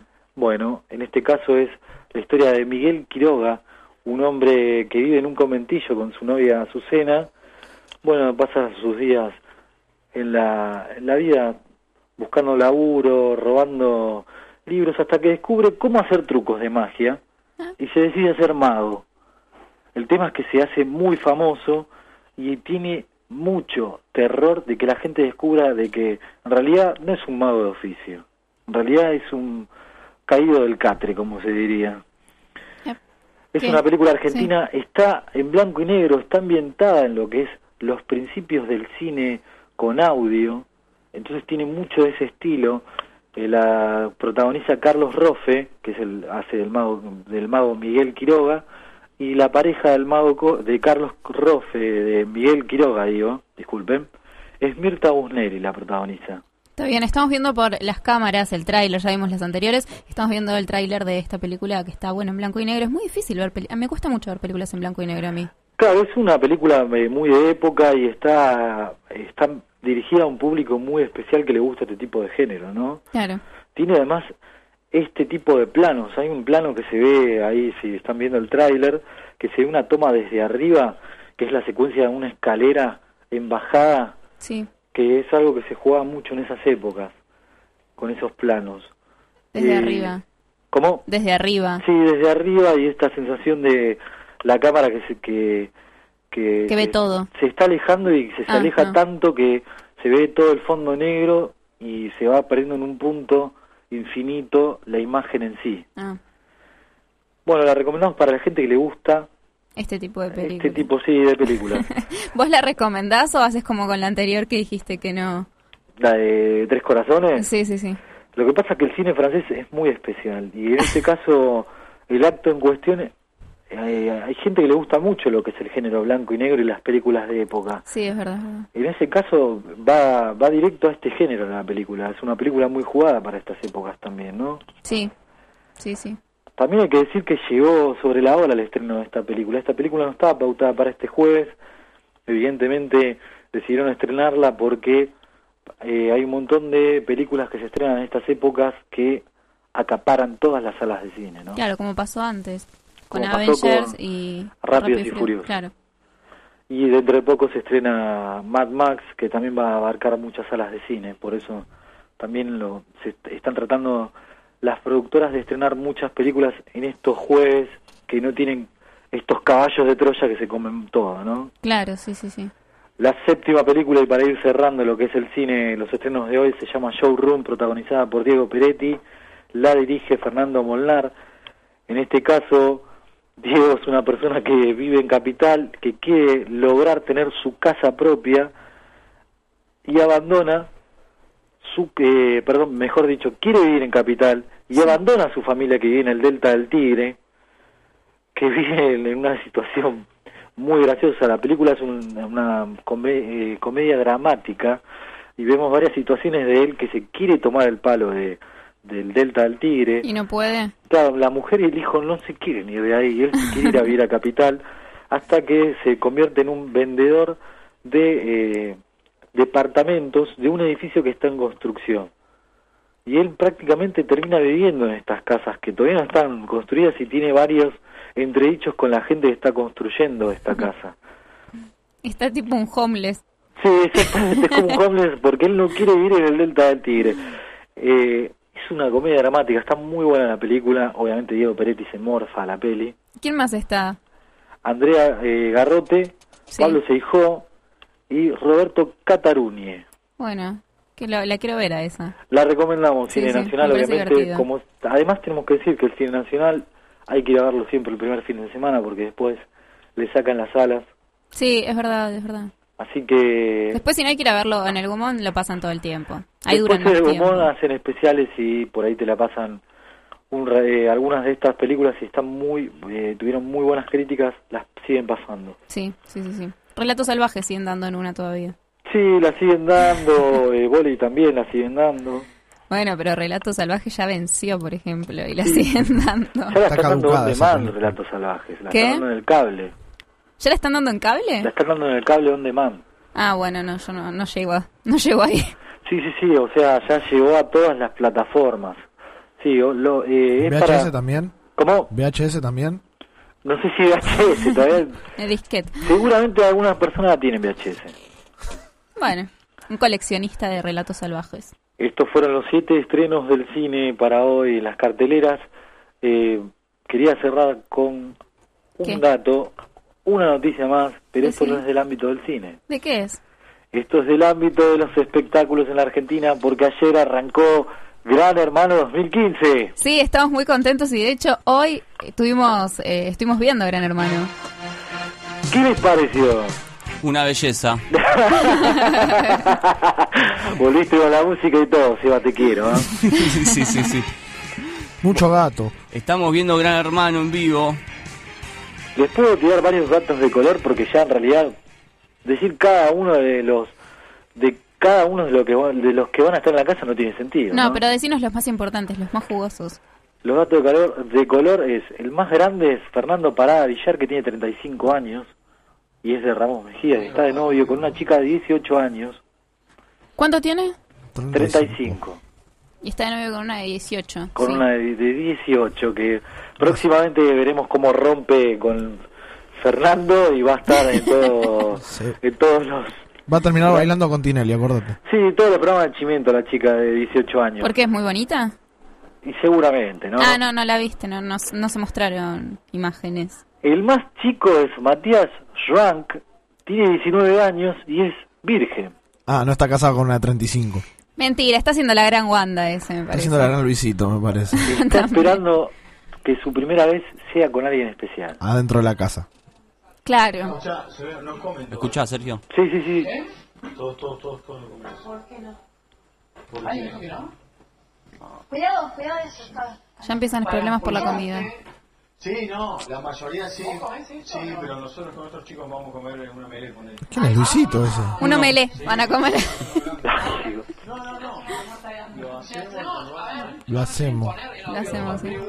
Que además de comida le compren ese a ese que está hablando. Sí. y se pica. No podés hacer boludo. Ya empiezan las peleas por la comida. Siempre. Tremendo, Lo eh. básico. Ya sabemos, ¿no? Quién se va a llevar todas las tapas de revista, quién va a estar próximamente en Playboy, se va a esperar las gomas. No lo pude ver yo. ¿Quién? Marian Farhat, con ese nombre también, ¿no? Porque es muy. Tiene muchas curvas. Eh, primero que fue la primera que ya hizo toples ayer por la noche. ¿En serio? estuvo en pelotas. Sí, sí, sí, no sé si vieron ahí. ¿Cómo? Pero ¿cómo, cómo llegamos a esa situación? Porque se estaba vistiendo y dijo, joder, que me pongan bolas. Y se puso así en bolas y se vistió. ¿Y ¿Eran todas mujeres o había también Obvio, hombres? sí, sí, eran todas minas. Ah. Fue la primera.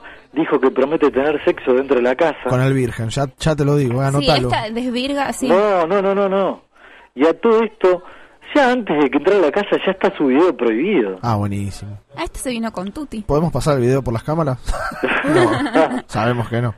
Ya está el video prohibido de ella dando vueltas por las redes. ¿Es muy prohibido, lo viste? No lo vi. Mm. Sé que está el video prohibido. No lo vi, no, no tuve tiempo, chicos. no tuviste tiempo. Ya vas a tener tiempo.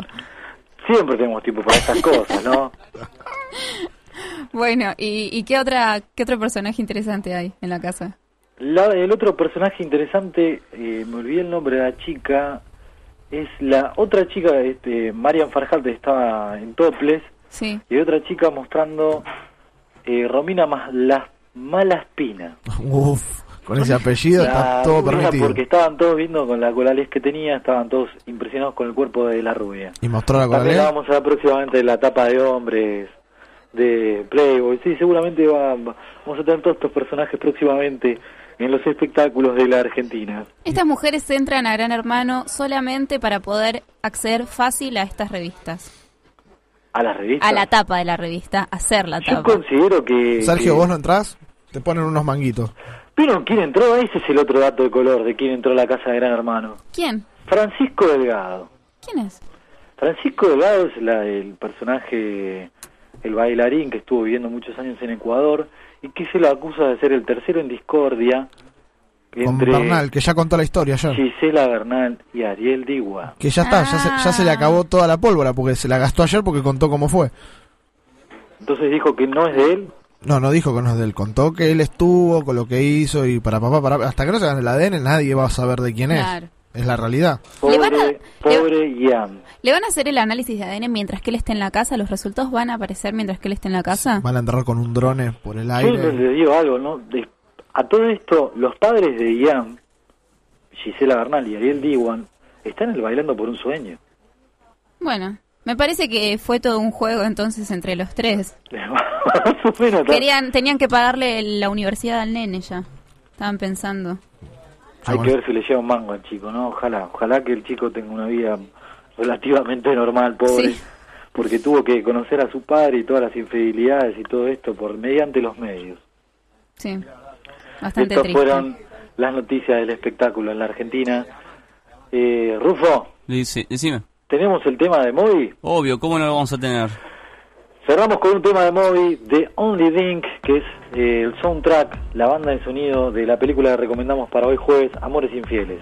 Muchas gracias, Sergio Becerra. A ustedes chicos, buen jueves.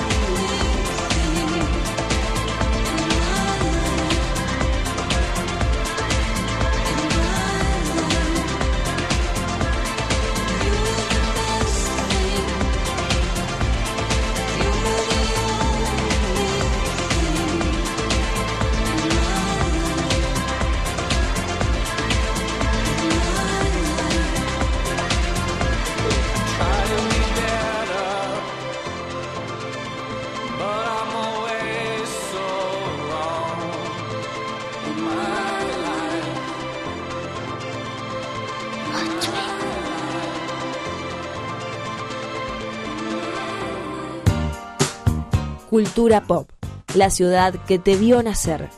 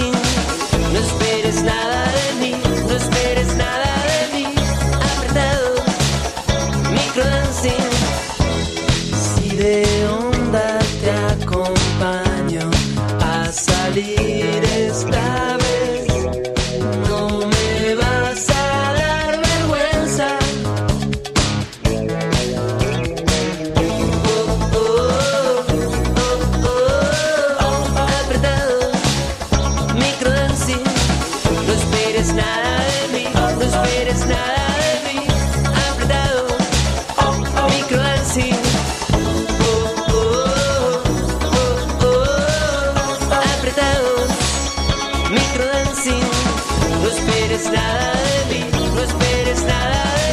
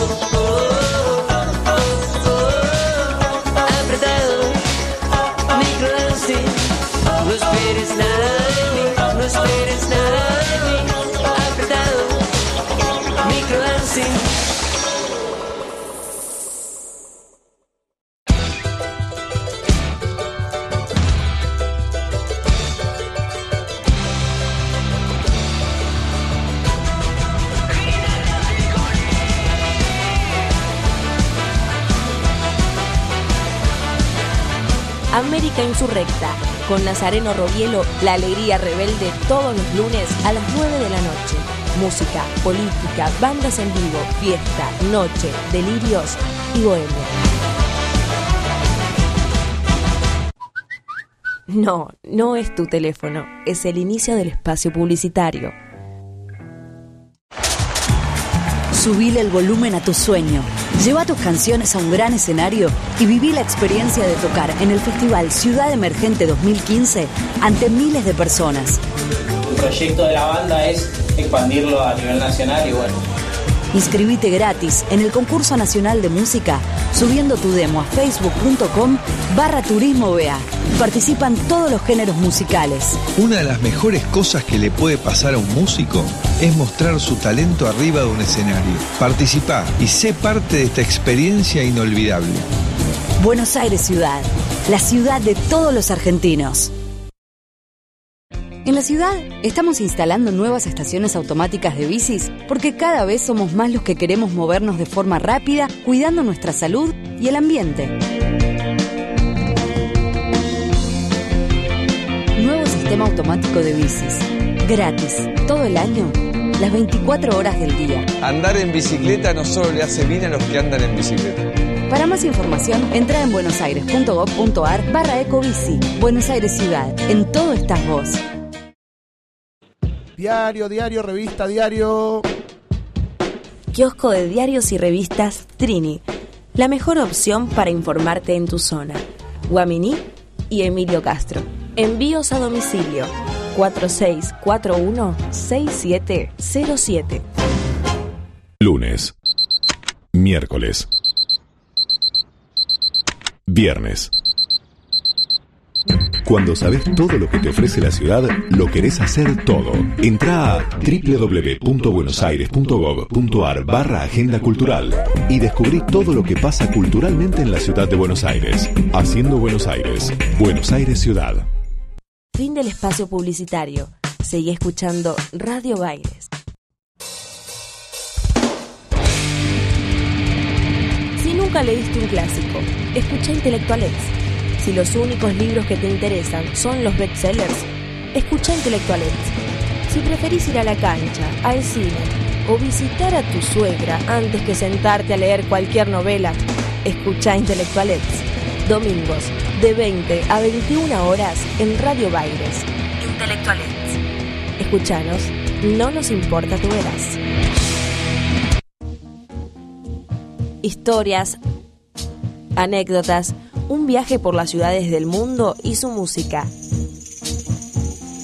Esto sucede en la ciudad que te vio nacer.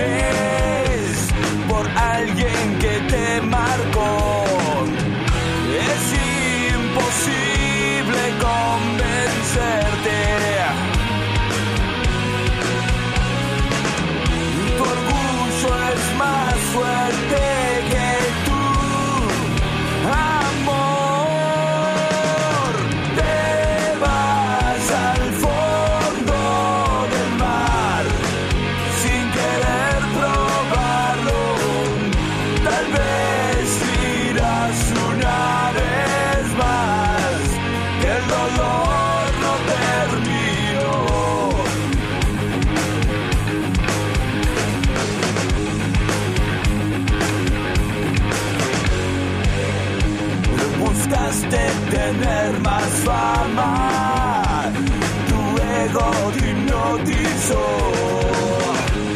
desbordes emocionales, perdiste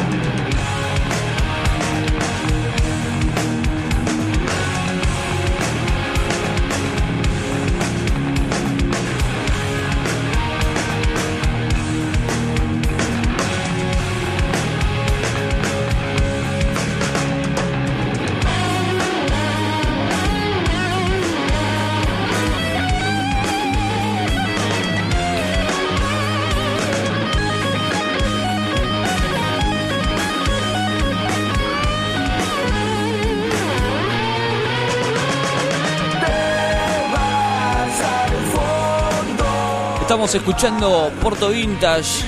¿Cómo suena, eh? Qué solo que se mandaron ahí. Recordamos que eh, eh, Porto Vintage, repetimos Porto Vintage, va a tocar este viernes, primero de mayo, en Club B, Avenida Corrientes, en 5000. Y lo tenemos en línea a Martín Santizo, que es guitarrista, tecladista, vocal, coros, hace todo. Martín, Martín, ¿cómo estás? ¿Cómo estás? ¿Todo bien? Todo bien, Martín. Acá Seba, Maxi Guada, te saluda. ¿Cómo están? ¿Todo bien? Sí, Soy Maxi genial. ¿Cómo suena, Martín, esto, eh? Bueno, muchas gracias. ¿eh? Ese solo... Ese sos vos, ¿no? El del solo, sí, zarpado. Sí, sí, sí, sí. Y lo grabamos en un estudio que especialmente que tenían un, un mesa boogie Sí. muy muy copado que, que la verdad que eh, valió la pena ir ahí a grabar las guitarras nada más. Lo otro lo habíamos grabado en otro estudio. Bueno, así lo, lo, lo fuimos armando el, el disco. ¿Y cómo quedó ese disco? Y bien, bien, lo que pasa es que somos medio colgados, todavía no lo sacamos. y- Claro. Y, bueno, estamos, lo que pasa es que también eh, nos agarra el, el- la- digamos, el síndrome del perfeccionismo y que queremos, viste, eh, que por ahí no, no nos convence cómo queda algún tema y todo, y bueno. Ese síndrome no se puede salir nunca. No, no, claro. Eh, una vez escuché a un músico que decía que los discos se abandonan, no, se- no se terminan, porque no Claro. puedes- si no, no, no terminas más. Sí, sí, sí, tal cual, tal cual. Pero bueno, esto que estamos escuchando es, digamos, ya lo que estaban ustedes conforme, porque esto está en Pure Volume, le contamos a la gente para que lo puedan encontrar, habían cuatro canciones, eh, Sí. más o menos, y esto ya como el final, Eh, sí, sí, sí, esto ya, digamos, eh, sería, faltaría nada más una masterización y ya quedaría bien. perfecto. Ya quedaría eh, todo el disco armado. Eh, y tenemos ocho temas en el... Así que ahí subimos nada más eh, cuatro temas. Claro, claro, sí, sí, como, como para hacer una, para tener una referencia a lo que hacer el disco está buenísimo, la verdad que, que, que tiene como fuerza, está bueno, es como medio, eh, medio pesado por momentos, ¿no? Está bueno eso, medio hard rock. Sí, sí, exactamente. Nosotros, eh, bueno, el bajista que es Federico Benedetti, teníamos una, una banda cuando éramos más chicos en la secundaria que era heavy. Y bueno, después nos quedó, eh, Valkyria. sí, Valkyria, exactamente. Después, eh, bueno, ahora esta nueva, digamos, agrupación que somos trío, eh, ya nos tiramos más para el hard rock, más que nada heavy, no, ¿viste? No, es pesadito, pero no, no es heavy. Claro, sí, sí, como que más, más blandito. Claro, claro. Sí, sí, exactamente. La adolescencia estaban al mango y ahora nos volvemos grandes, nos volvemos más blanditos. Sí, exactamente, sí, sí, sí. Eh, Igual nunca nunca se pierde el toque así No, de rockero, rockero, sí, más, más rockero, digamos, ¿no? Sí, sí, sí. Martín, contanos un poco de Porto Vintage. Para nosotros es una banda eh, nueva, la estamos conociendo recién ahora. Eh, yo leyendo la biografía de ustedes, comenzaron en 2000, 2006 más o menos, se conocieron en el colegio, formaron esa Valkyria, la banda que vos me dijiste. ¿Cómo se fue desarrollando Porto Vintage? Eh, y bueno, eh, nosotros cuando empezamos éramos cuatro. Eh, había un cantante, que es Guillermo Faz, eh, que bueno, después, por motivos así de personales y de gustos, se, se abrió de la banda. Y, y bueno, quedamos como trío. Eh, y tuvimos que tomar la, la- la rienda del canto con, con Federico, el bajista, también él canta unos temas y cantamos los dos, digamos. Y, y quedamos como trío, eh, habíamos probado unos cantantes y todo, bueno, y al final decidimos en, en cantarnos nosotros los temas, nos acomodamos, viste, porque el cantante anterior por ahí se iba muy alto con la voz Mm. y nosotros lo acomodamos un poco en la misma escala, bajamos un poco la, eh, digamos, eh, bajamos un poco los, los, los no, digamos, un poco más grave, ¿no? En la misma escala le, buscamos la vuelta la melodía de bajarla para para poder cantarlos. Claro, basta encontrar el sonido que ustedes estaban buscando. Claro, exactamente, porque bueno, ninguno era cantante y bueno, igual ahora de, ya por, por lo menos yo ya me siento un poco más cómodo para cantar de aquella época cuando tomamos la rienda del canto, pero eh, y por ahí de a poquito puedo, puedo ir llegando un poco más alto con la voz, pero bueno, ¿Y esos, y esos primeros recitales, Martín, donde tenías que cantar, no sé, 40 minutos, ¿cómo terminaba? y sí, ahora por ahí escucho alguno y digo qué desastre, pero pero bueno, pero sí, sí, lo- los hicimos. Y ahora, ahora sí, re- recién ahora, recién ahora digamos, estoy más conforme estos últimos años con la con la voz, digamos, estoy un poco más conforme, digo, bueno, ahora más o menos eh, va, va mejor, ¿viste? Mm. Eh, lo escucho un poco mejor, así cuando, cuando, porque hay que grabarse y escucharse también, ¿viste? Porque por ahí cuando estás cantando, eh, no te das cuenta, después escuchás grabado es otra cosa. Sí, sí, sí. Estaba, estaba leyendo los títulos de las canciones, Cara de Banana, la que estábamos escuchando, tiene un tema llamado Sí. Culón, Vudú, eh, como delirante las- la- la- los títulos al menos. Exactamente, sí, sí, eso quedó la... Ya desde que, eso fue desde el principio que le poníamos esos nombres a los temas porque, no sé, fue como, también en la secundaria éramos un grupo que estábamos bastante jodiendo todo el día, eh, y bueno, y poníamos por ahí esos nombres, eh, vi por ahí algunos vienen de la secundaria también, cosas, anécdotas de la secundaria, ¿viste? ¿Quién era el Eh, culón? El culón, me interesa saber quién era el culón. Era, era, sí, era un compañero que, que, bueno, le pusimos ese apodo y bueno, y otro amigo nuestro, obviamente amigo, todo, y nos jodíamos entre todos, porque eh, eso siempre, ah, nos jodíamos, pero nos queríamos igual, ¿no? Sí, sí. Qué problema cuando se saludaba el culón con el cara de banana, ¿no? Es un quilombo Claro. y había un quilombo. Perdón, pero ese chiste había que hacerlo.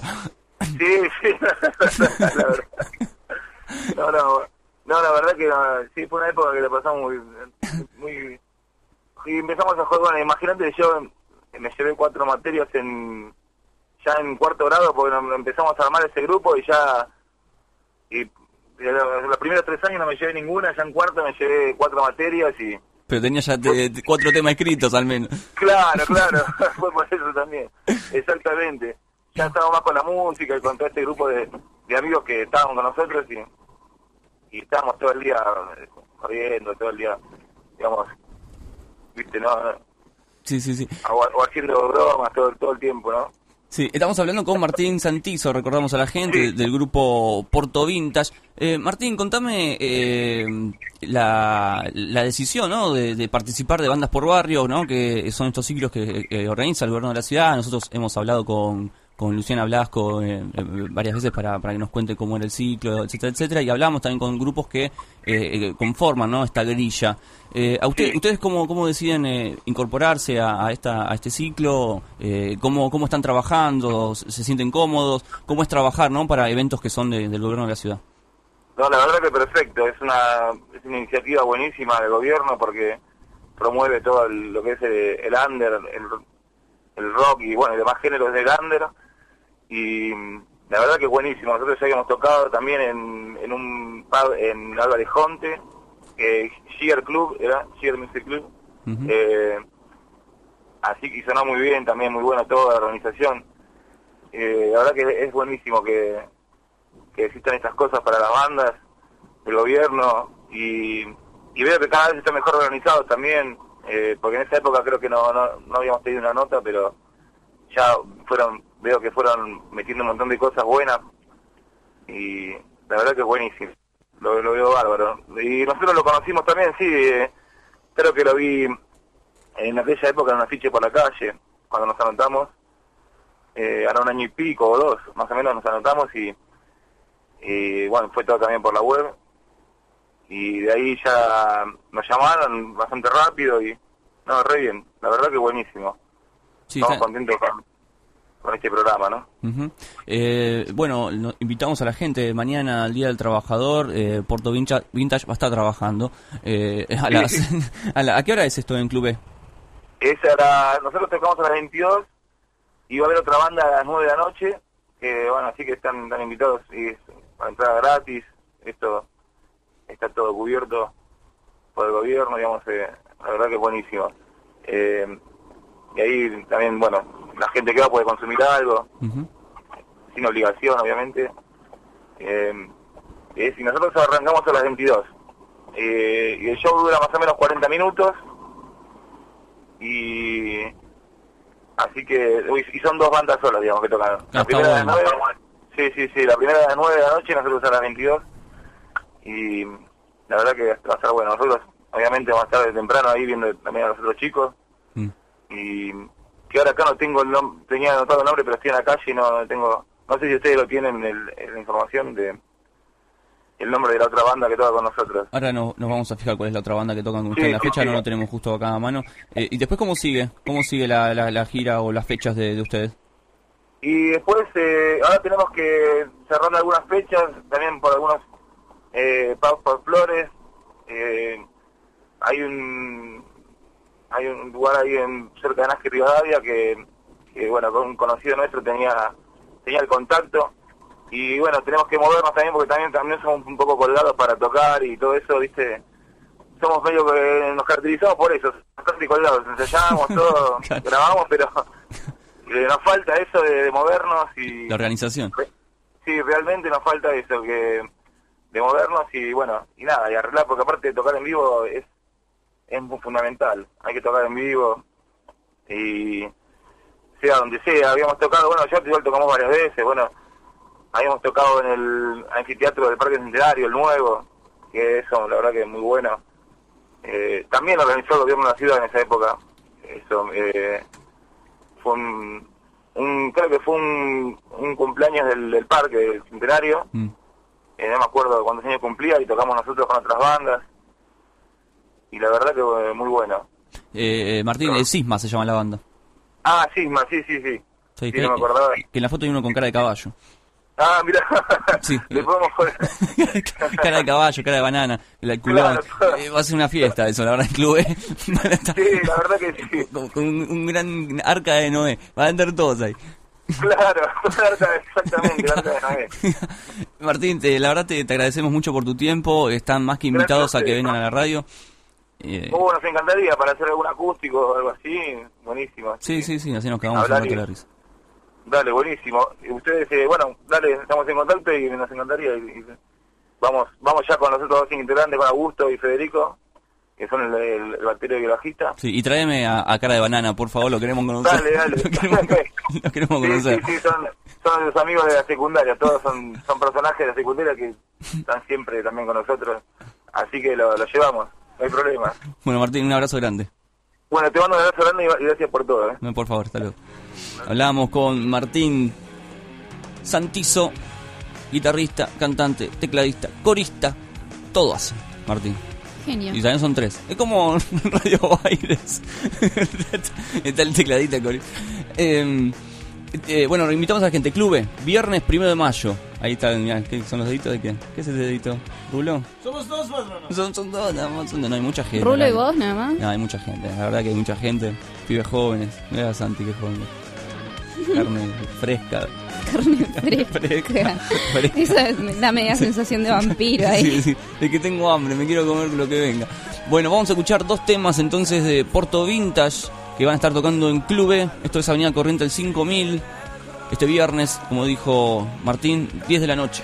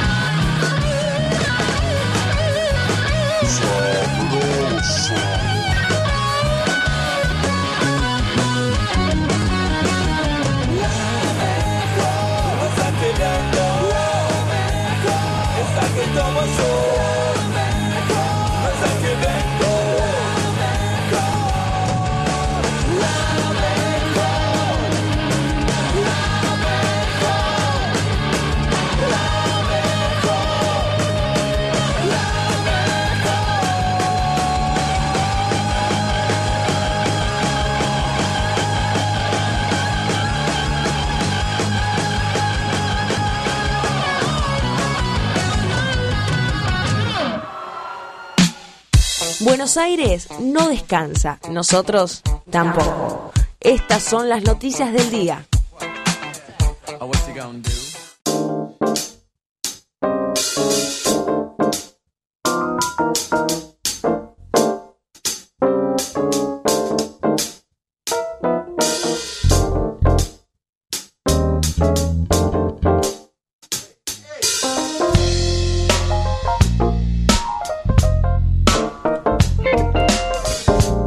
Noticias, noticias de la ciudad de Buenos Aires, una bella city. Sí. Escucha. ¿Escucha algo o no? Nosotros estamos siguiendo el minuto a minuto del gran hermano. Sí, sí, sí. Igual, permiso. ¿Siguen todavía para ver si van a comer o no van a comer? Y ya, ya hay humito, ya están cocinando, igual. No, sé que no conozco. ¿Viste cuando empieza el gran hermano que pasa eso que no no sabes qué onda? No conoces a nadie, no sabes Claro. a cuál elegir. Y por ahí hay un Cristian ahí metido y no sabemos Sí. todavía. Igual eh, eh, es tan, es tan- Pero se agrupan rápido igual, ¿eh? es que el, el ser humano es tan básico. Sí. Porque se- ahora son todos como. Todos Son todos amigos, todos, sí, re buena onda. Todos cuentan que son aviadores, o sea, que se cuentan lo mejor, ¿viste? Pasa en todos los grupos. Y sí. Y sí, el ser humano es así de básico. Ah, bueno. Ya ahí está, ya está la que tiene la que tiene buen culo que baila, ¿viste? Que esa va a ser gato, tapa de paparazzi seguro. Ya vi las fotos de lo que contó Sergio de la que ya hizo toples. Sí. La ¿Ya que... hizo una toples? Una hizo toples y otra estuvo en Colales desfilando. Esas no duran mucho en las casas de Gran Hermano. Yo vi la foto ya. No sé si van a durar en la casa de Gran Hermano, pero después. ¿Qué es lo primero que harías en la casa de Gran Hermano, Wadis? Yo no haría nada, no iría a la casa de Gran Hermano para empezar, pero si fuera, ah, yo me tiraría a la pileta, más divertido que todo eso. Pero tenés que ser como... Tenés que unir. Tipo, hacerme una amiga. Sí, porque A mí me cuesta mucho hacer amigas. Si te la solitaria te, te fletan. A mí me cuesta mucho hacer amigas, soy muy mala onda. No, le doy un voto a, a Wada porque no, no se supo integrar al grupo. Pará, Porque no tengo semana, afinidad. ¿por qué no me supo integrar? Un toque. Siempre, las primeras semanas son por cuestión de afinidad. Sí, sí, afinidad. No tengo afinidad. Afinidad es la palabra que usan. Bueno, sigamos con el programa. Sí, Nosotros vamos a tener a todos eh, atentos lo que pasa con el gran hermano. Y acá, cinco meses, ¿cuánto dura esto? No sé cuánto dura, no tengo ni la más mínima idea. Bien. Vamos a leer noticias que tienen que ver con la ciudad de Buenos Aires. Ha pasado de todo, ¿eh? Mañana, primero de mayo, descansan las noticias. Sí, mañana descansan. Sí, mañana descansa novio. Debaten la designación del futuro director de Bellas Artes. Qué lindo el Bellas Artes, ¿eh? Me ¿Fueron? encanta, sí, me encanta. Es uno de los museos que más me gusta de acá. ¿En serio? Sí. ¿Y vas seguido, Guadalupe? No, ahora hace como unos seis meses que no voy. Si fue polémica la salida del director del Museo Nacional de Bellas Artes, Guillermo Alonso, a quien en el 2013, luego de tenerlo un año sin noticias sobre la renovación o caducidad de su cargo, lo invitaron a irse de la noche a la mañana, así lo cuenta, ¿no? Eh, esta nota muy extensa, por Alonso. Sí. Eh, así que bueno, eh, se está viendo qué, qué, hacer ¿no? con, con el futuro de este director. Eh, hubo un vistazo rápido del boletín oficial en el área del ministro de Cultura de la Nación, a cargo de Teresa Parodi, que permite observar que eh, en la actual gestión, sin ninguna conjugación verbal, se repite en decretos y resoluciones, es designarse. No, designarse, designarse, designarse. Que designase, sí. Está bien. Nunca una obra de, infra- de infraestructura, nunca una, una refacción hubo en el museo cuando estuvo este señor, o todavía está, todavía no se sabe qué van a hacer, si lo sacan o no.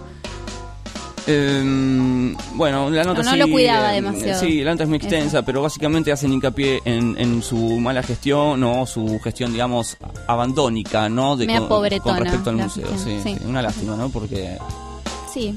No hizo las cosas mal, simplemente no hizo No nada. hizo, claro.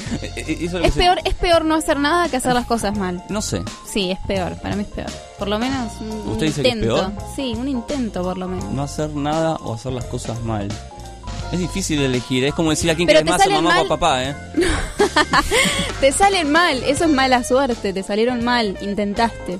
Depende del caso, es lo que dice Santi, porque a veces haciendo las cosas mal in- eh, interrumpís y embarrás la cancha de un lugar que estaba sin barro. Bueno, puede ser. ¿Qué? Depende de la situación. entonces. ¿Qué prefiere un presidente que no haga nada o un presidente que haga las cosas mal? No, ninguno de los dos, eh. No, ninguno de los Ahí no, que elegir, no, ¿cuál no es, puedo, no puedo elegir, no puedo elegir. Es como, estoy, estoy respondiendo a la pregunta de como my papá y no puedo responder. Bueno, a mí me puso en esa situación. Quería que sienta lo que es estar en esa situación. No, no, no, no quiero sentir eso. La estación Bulnes tiene una estampa nueva, se vistió de una forma nueva, o sea que sumamos una nueva intervención donde eh, las figuras femeninas, el color y los diseños son protagonistas. En este caso, la autora de la obra, que se llama Carolina Allende, buscó inspirarse en el clima de distensión que genera el área comercial en el que se encuentra la estación y plasmó una propuesta que está relacionada al mundo femenino. La obra se ubica en el techo del sector de las boleterías y accesos a la estación y está conformada por una estampa de figuras femeninas en diferentes poses que unidas por un mismo fondo dan la sensación de que las mujeres te acompañan durante todo el recorrido por el pasillo. Muy lindo, la verdad. Las fotos que estoy viendo son muy lindas. Así que la estación Bulnes está renovada. Bueno, hoy nos vamos todos después del programa a la estación Bulnes. Para Bueno. ir a verla. Para ir a ver cómo quedó. ¿Nunca agarraron así un transporte público y viajar y probar y conocer lugares? Usted me parece que sí. Sí, yo lo hice, yo lo hice, sí, sí, sí. Me encanta, me parece súper divertido. Es lindo mira. hacer eso. Para ir a ver qué onda solamente. Sí, para Sí. pasear. Es lindo. Ahora lo voy a hacer. Es ¿Por qué lindo usar el- tirarse. ¿No? Sí, es lindo tirarse libre ¿A a, a- a hacer algo sin saber a dónde vas. Me parece lindo. ¿Qué lugar, qué recorrido Yo lo hizo? hice mucho. ¿A dónde fue?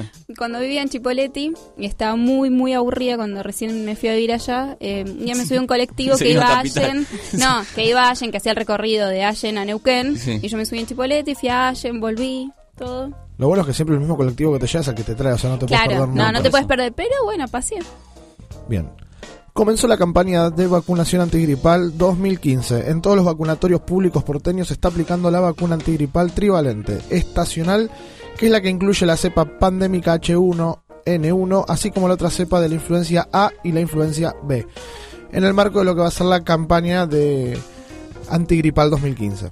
Bueno, muy importante eso. Sí, la vacuna, se- la, la vacuna se estará aplicando en los vacunatorios públicos en forma gratuitas a niños de 16 a 24 meses, embarazadas en cualquier trimestre de la gestación, trabajadores de la salud, personas mayores de 65 años, personas de entre 2 y 64 años que tengan algún factor de riesgo como obesidad, síndromes gen- eh, genéticos, enfermedades respiratorias crónicas, cardiopatías, diabéticos, uf, Mononucleosis.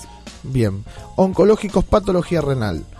¿Qué van a tener que presentar? Solo los pacientes entre 2 y 64 años con factores de riesgo presentarán la orden médica donde conste nombre, apellido y diagnóstico, por lo cual se va a indicar la vacuna. Eh, y en el resto de las personas que deban recibir la vacunación va- van a tener que acreditar la identidad, edad o estado. Muy bien. Muy bien. Sí, Sí, muy bien. Muy bien que estén dando la vacuna no, antigripal. yo- No, yo vos, soy no el te la, vos no te la tendrías que dar. Disculpen, chicos, soy el antivacunas. No me pienso dar una vacuna. Yo las que son importantes sí. No, ninguna. no. Todos te hacen creer que son todas importantes. ¿Tenés no la de son- la hepatitis B, Sebastián? Tengo todas. Ah, bueno, entonces, ¿qué te, qué, te haces el, el copado, el caprichoso acá? Una vez, una vez vi un documental donde decían que no hay que darse las Pero vacunas. ya te habías dado todas, ¿no? Claro, ya las tenía todas. Entonces después del documental dije no me las pienso dar nunca más. El gobierno nos quiere matar de a poco dándonos vacunas gratis. No, es mentira. es Mentira, Va, es sí, mentira. está bien. Sí. ¿Qué? Es mentira. Andá a sacar ese tema en esta casa. Disculpen, disculpen. ¿Alguno de ustedes se vacuna? Te ahogan en la pileta. Sí, iba a decir, ¿no? Después decís eso. Yo quiero poder descifrar una, una conversación del gran hermano. No entiendo nada, no, yo tampoco. verdad. O sea, brazo que puedes hacer. Un puntito más, y después un puntito más, y después. Pero después cada vez más, más, más, más hasta que pero nada más mal. Tipo, bueno, yo no habría que... Uf. No entendemos de qué viene la conversación. Están si lo escuchamos así, a pedacitos, no. Están todos en la cocina en este momento en Gran Hermano. Hay un sector que está en la pileta. Hay un nerd. ¿Viste que hay un nerd? Uno flaquito con ¿Está anteojos. leyendo? No, está ahí como cocinando. Y el nerd tiene que caer bien. En, Bueno. toda, en toda la reunión. ¿Siempre cae bien el nerd? ¿Eh? ¿Siempre cae bien el Tiene que quedar, Ah. tiene que tratar de hacer quedar Ah, bien. tiene, ah, está, está bien. Es muy difícil a veces. Pero están acostumbrados ellos. Lo practicaron mucho tiempo.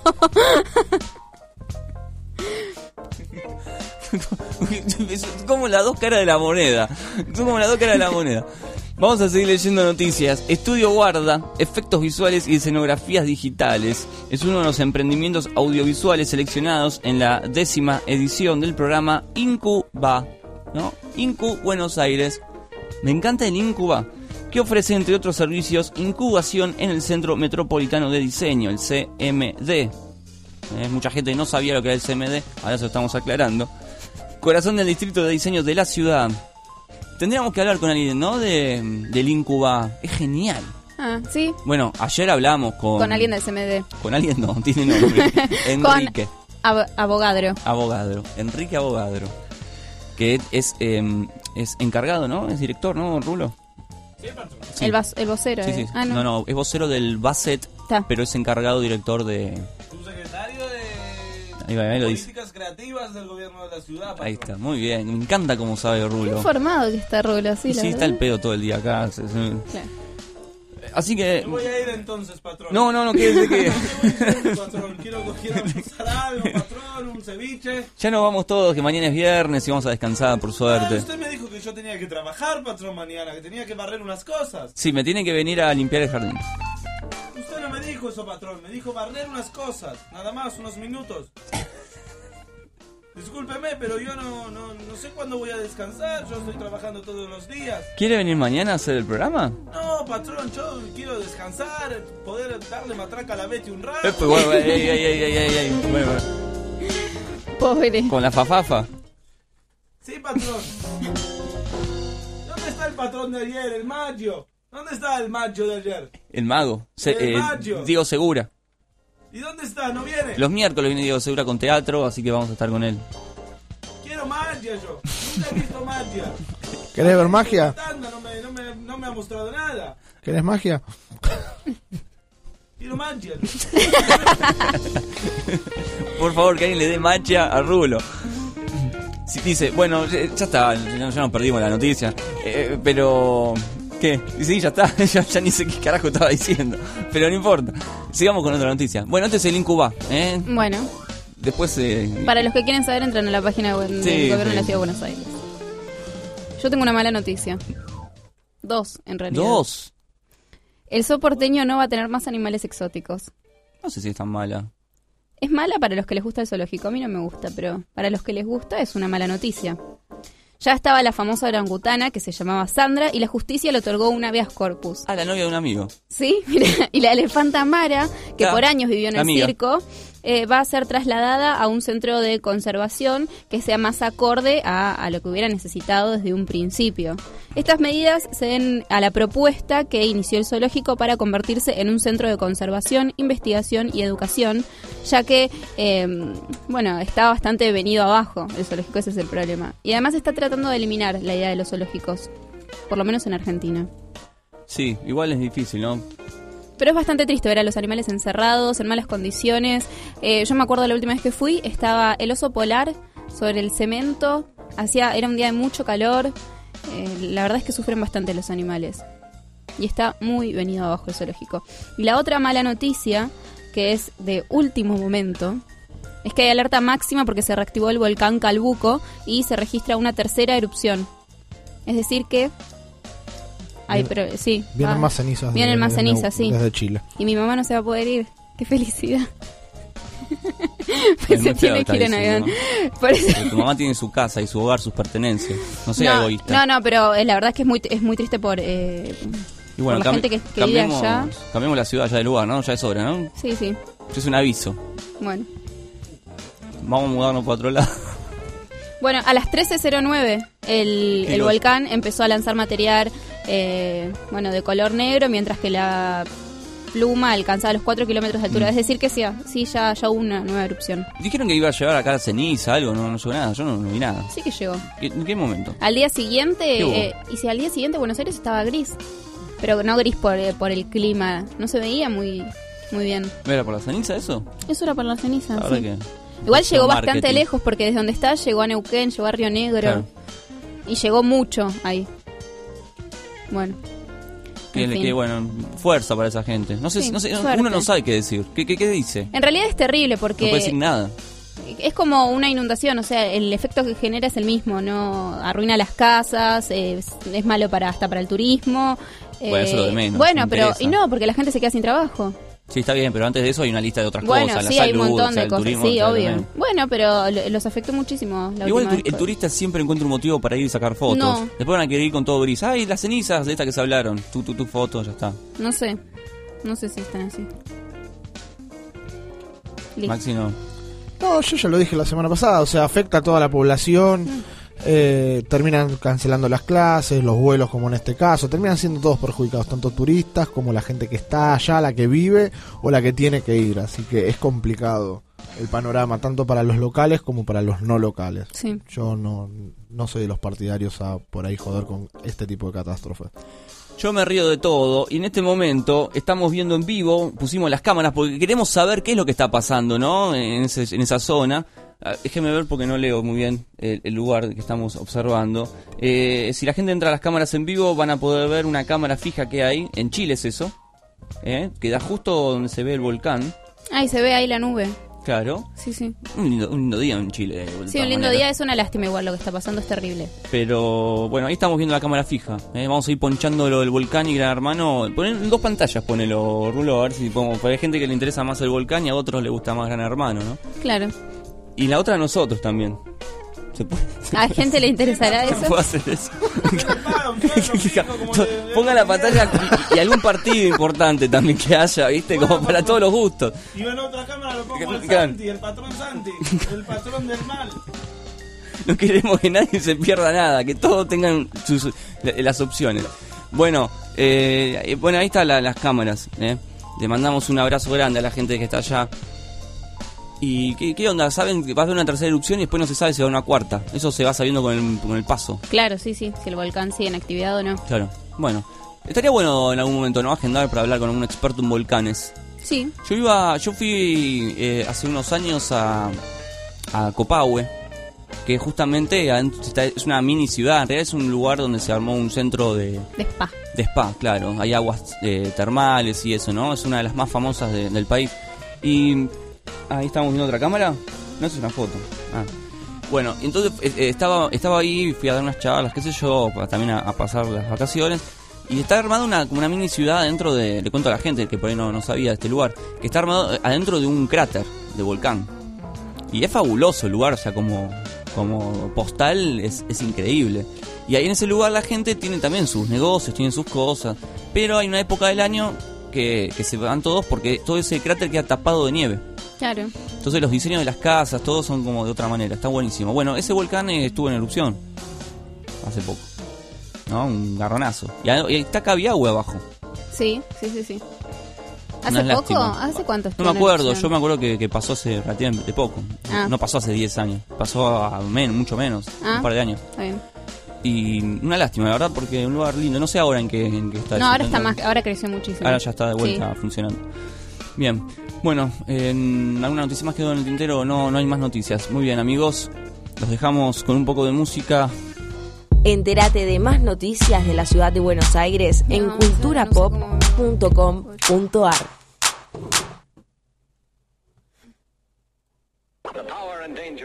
Lo que vamos a escuchar ahora es Incubus. Esto es uno de los EPs nuevos que acaba de sacar la banda. Está previsto que saque la segunda parte de Shot Fault Size A. Y pronto salga la parte B. Esto es Stands Like You're the Dumb. De nuevo de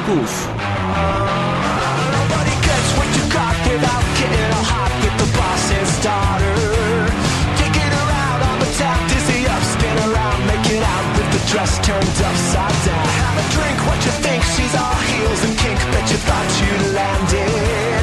Then like a pink Boba Fett, she calls you on your bed and your hat. stuff. What's your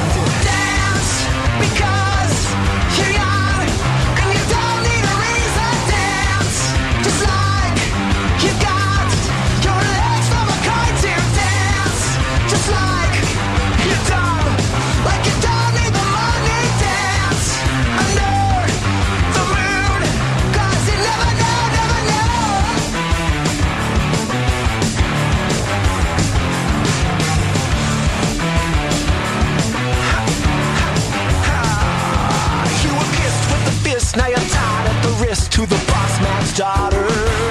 You thought singing her praises would get you a raise. Now you're just like a horse being led to the water.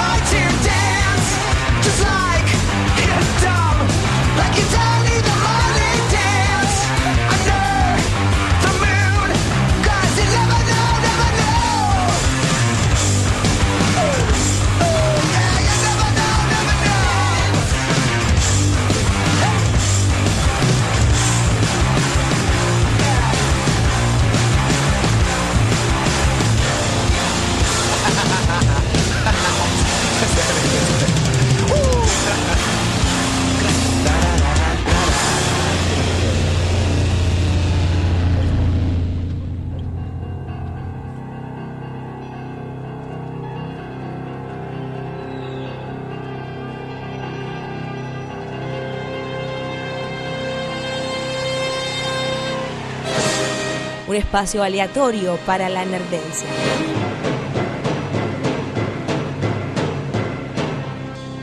Historias, cine, series, literatura, juegos y todo tipo de friqueadas.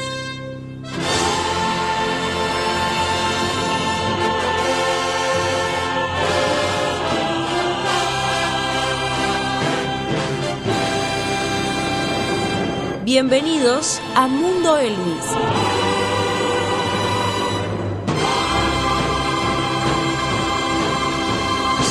Ahora, en Cultura Pop.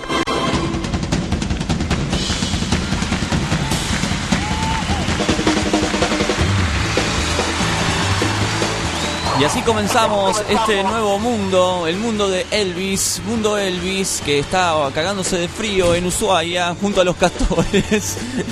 y lo tenemos eh, desde allá, ¿no? Vamos cómo se escucha la, la- la conexión. Elvis.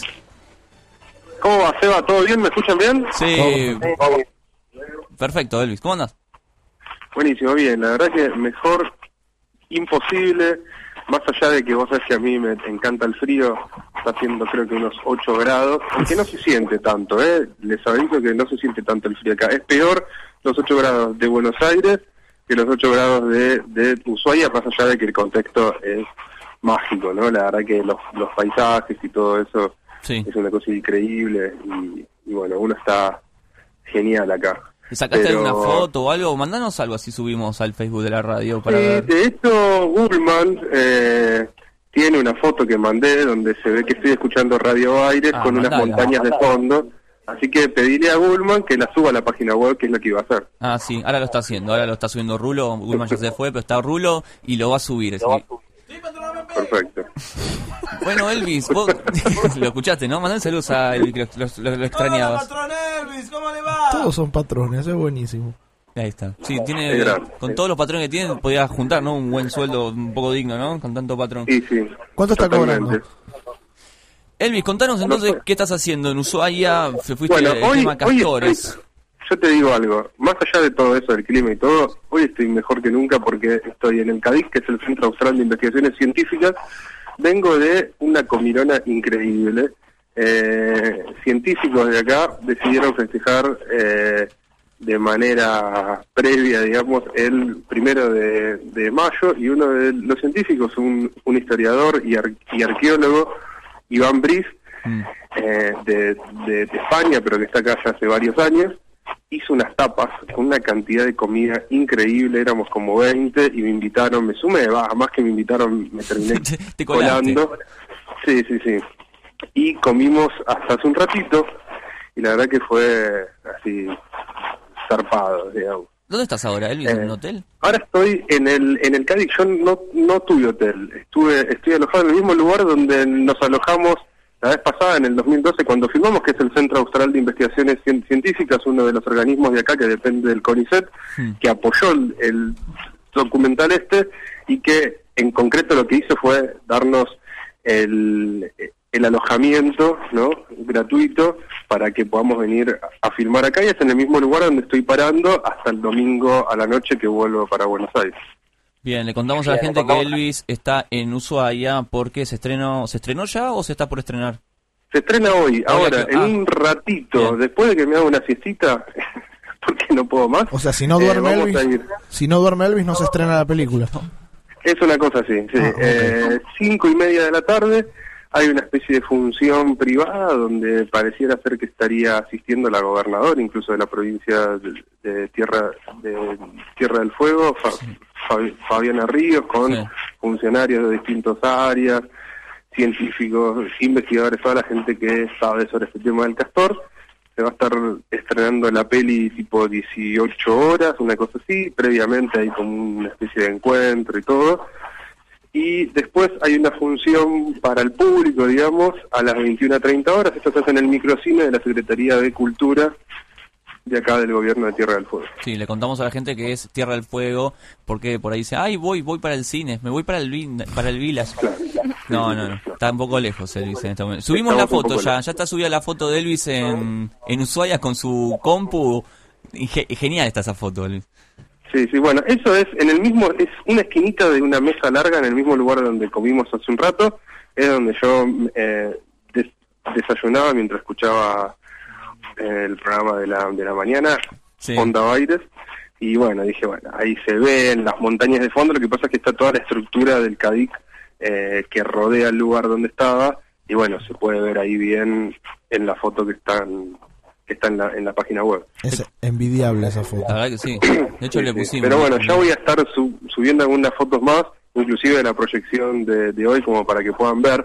Lo interesante, más allá de que nosotros ya veníamos contando, ustedes hablaron con los directores del Crazy Che, que son los mismos directores de Castores, la invasión del fin del, del, del mundo, estaba bueno que podamos hablar, pero como estoy en un lugar que es donde se congregan los científicos, digamos, de Ushuaia, de Tierra del Fuego, que viene gente de todas partes del mundo, a mí me parecía que estaba bueno poder charlar con uno de los científicos, ¿no? Que usted, que les puedan preguntar lo que se les ocurra de cómo es la vida de un científico en el lugar quizás más austral del mundo. Así, aparte nosotros estamos al nivel de cualquier científico intelectualmente hablando, así que va a ser muy sencilla esta nota. No, pero a ver, el tema es, tengan en cuenta que venimos de una comilona, plan pre primero de mayo, es un poco más Ya estamos relajados. Entendido, Sí. claro. Ah, lo agarramos cansado el científico, lo agarramos cansado. Sí, Sí, sí, sí. trae- tráeme todo, dos, digamos. dame dos, dame dos científicos. Para que te des una cierta idea, el, el que cocinó es, es historiador, arqueólogo, bombero en sus ratos libres y un cocinero espectacular, eh, como es Iván Briz. Pero también había Sería lo, biólogo, sería lo que más nos interesa a nosotros. La última parte, la de cocinero con lo gordos Claro, que sí, somos, sí, sí. es ideal. Totalmente. Pero bueno, les, les paso igual a Miriam Álvarez, que es arqueóloga y, digamos, una de las que investiga acá en el, en el, en el CADIC diferentes cosas. Eh, se las paso, la, la, la tengo acá al lado mío para que puedan charlar con. Repetimos el nombre. Miriam, Miriam. Álvarez. Bien.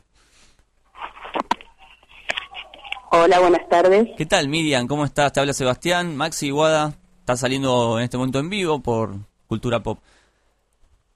Sí, buenas tardes a todos. Bien, bueno, nos agarramos después de, de una, de un almuerzo, ¿no? Como nos contaba Elvis, un almuerzo contundente.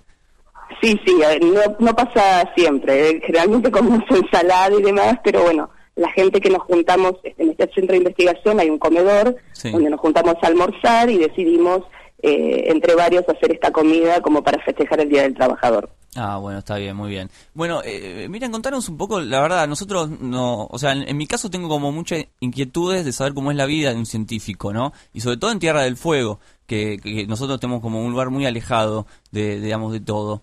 Eh, ¿qué, qué hacen durante el día? O sea, ¿qué, qué- en este momento, ¿qué- ¿con qué proyectos están? ¿Qué, qué, qué tipo de actividades?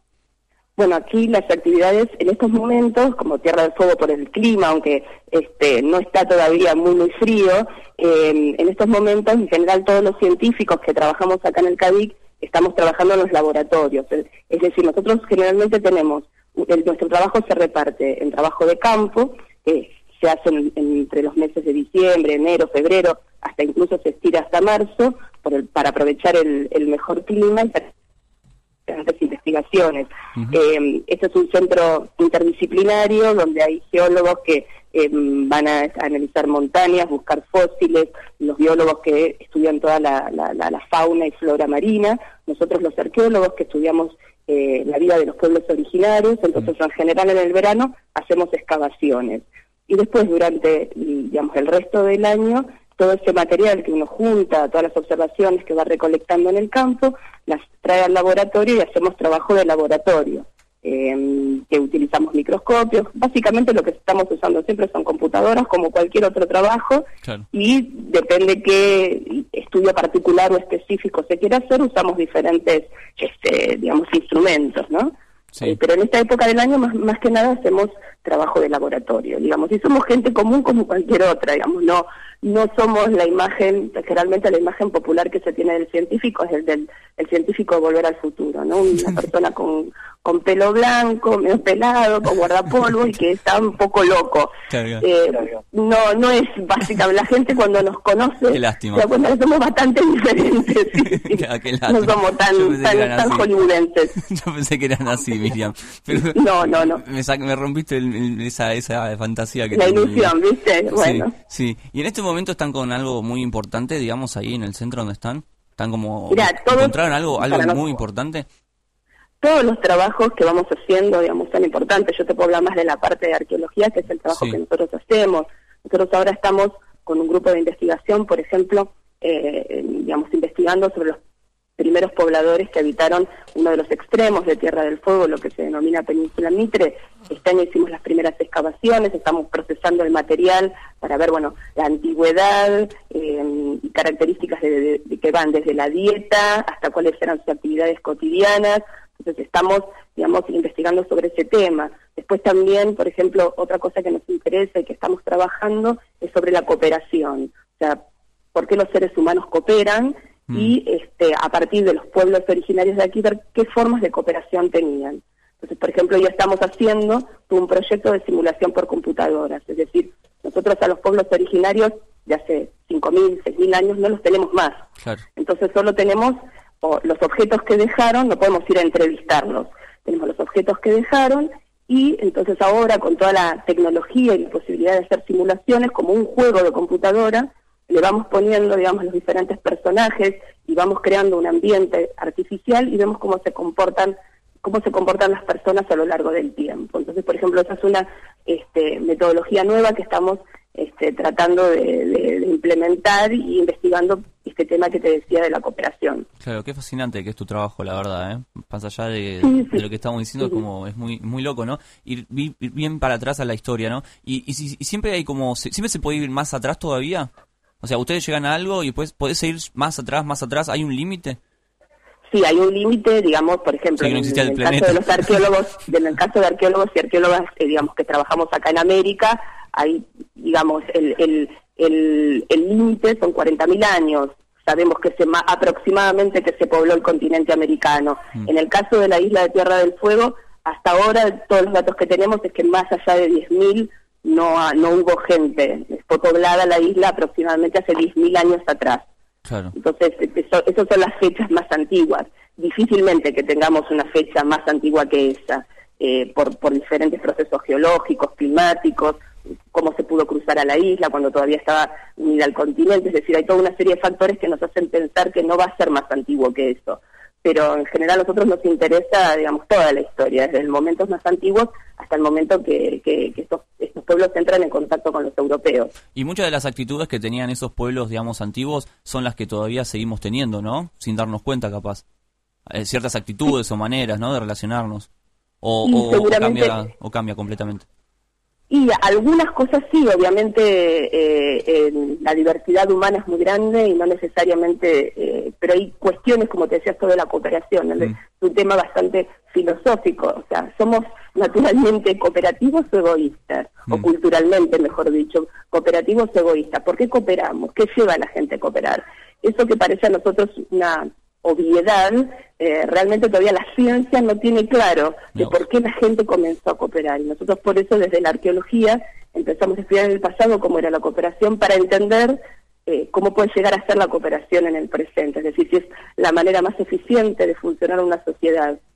Entonces, con esas inquietudes es que nosotros empezamos este, este proyecto. Eh, pu- ¿Puede ser que sea una, una actitud, digamos, egoísta, sentirse bien cuando alguien ayuda? O, o- o lo ves bien como algo más solidario, digamos, algo que tiene que ver con el grupo, algo más grupal? Yo creo que viene, tiene las dos cosas, ¿no? Tenemos una parte egoísta y una parte solidaria al mismo tiempo. Es decir, uno siempre cuando, digamos, se coopera o, o es solidario, siempre recibe un beneficio personal, digamos, ¿no? Pero la cuestión de, mm, hay una pregunta básica de la ciencia es por qué cooperamos con gente que no es nuestra familia, ¿no? Ah, Porque cierto. cooperamos con un, con un extraño. Entonces, eh, digamos, en las sociedades de aquí, de, de Tierra del Fuego, eso se, se ve que había co- cooperación y, y que también como que quedaba muy bien cooperar, o sea, daba una muy buena imagen. Y eso se remonta hace muchos años. Entonces, evidentemente son comportamientos, lo que me preguntabas vos antes, son comportamientos que vienen eh, con diferente contexto social. Obviamente no vamos a comparar nuestra sociedad actual con una sociedad de, de hace mil o cinco mil años, pero que hay ciertos comportamientos que parecen tener una tendencia a lo largo del tiempo, ¿no? Con un contexto social completamente diferente. Claro, claro. Hoy vas a ver el estreno de la película de Castores, te cambio así de tema rápido porque se nos está terminando el programa. Eh, ¿Vas a la- al estreno de Castores, Miriam? Probablemente sí, probablemente sí. Mm. Un gran problema, ¿no? El- lo de los castores eh, Sí. en Tierra del Fuego. Nos contaba Elvis, ¿no? Un- que, que no, o sea, no, no es su lugar, digamos, su hábitat natural. Es, el hombre lo- los puso ahí y ahora son como una gran plaga. Ahora son una plaga y realmente a nosotros nos trae bastantes complicaciones, más allá que despierta mucha simpatía en los turistas, el, digamos, el castor, pero realmente eh, está destruyendo el bosque de una manera impresionante y además muchas veces, ahora cuando vienen cuando viene el invierno y después el deshielo, muchas veces este, las castoreras se, se desarman, se, se las lleva un, un, este, el agua y demás, y por ejemplo hasta se pueden cortar rutas porque caen toda esa cantidad de troncos y piedras. Eh, hace unos años aquí la ruta que va hacia el Parque Nacional estuvo cortada porque porque se, se, se desarmó toda una castorera este, por acción del deshielo y bueno, y, y todo eso fue a parar a la ruta. Entonces, más allá de, de la destrucción del bosque y, y, digamos los inconvenientes que traen este, estos animales para, para la vida de hoy y que además eh, ya por esta cuestión de tanto tránsito de gente eh, en la zona de Chile sobre todo ya ha cruzado el continente y puede ser realmente un problema muy muy serio. Qué increíble, ¿no? Esos bichitos tan chiquitos que uno ve. Bueno, no son tan chiquitos, son bastante grandes. Ah. Pero digo que, que crucen. Sí. Dice, Elvis nos contó que puede ser que lleguen también a otras partes de Argentina. Estamos Sí, todos sí, claro, estamos muy sí. asustados, realmente. Sí, sí, sí, Una realmente que sí. por- manifestación de castores. No, no, más por el hecho de que, ya te digo, destruyen el bosque Sí, y, sí.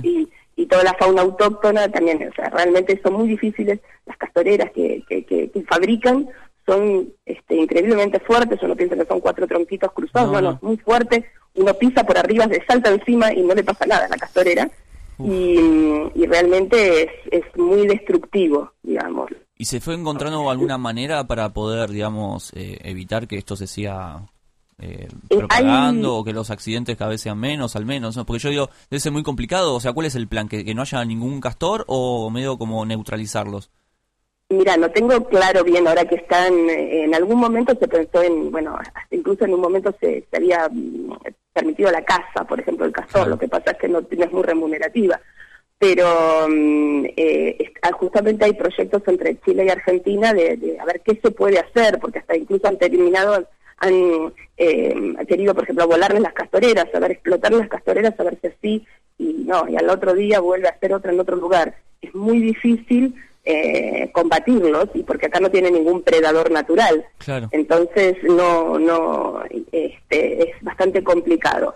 Y, y sé que hay planes de manejo de que ver cómo hacer para, para poder ex- exterminarlos o por lo menos bajar bastante la población, ¿no? Sí, sí, sí, qué, qué- qué problema. Eh, aparte se reproducen muy rápido, ¿no? Sí, que ya hasta donde yo tengo entendido, sí, sí, sí, ya te digo, no, no soy especialista en tema castores, No, no, y claro. bueno, y, y al ser arqueóloga, nosotros justamente los castores es un animal que no nos interesa porque obviamente los pueblos originarios no lo explotaron, sino esto viene a partir de la década del 50 del, del siglo XX. Claro, claro, claro, tal, tal cual.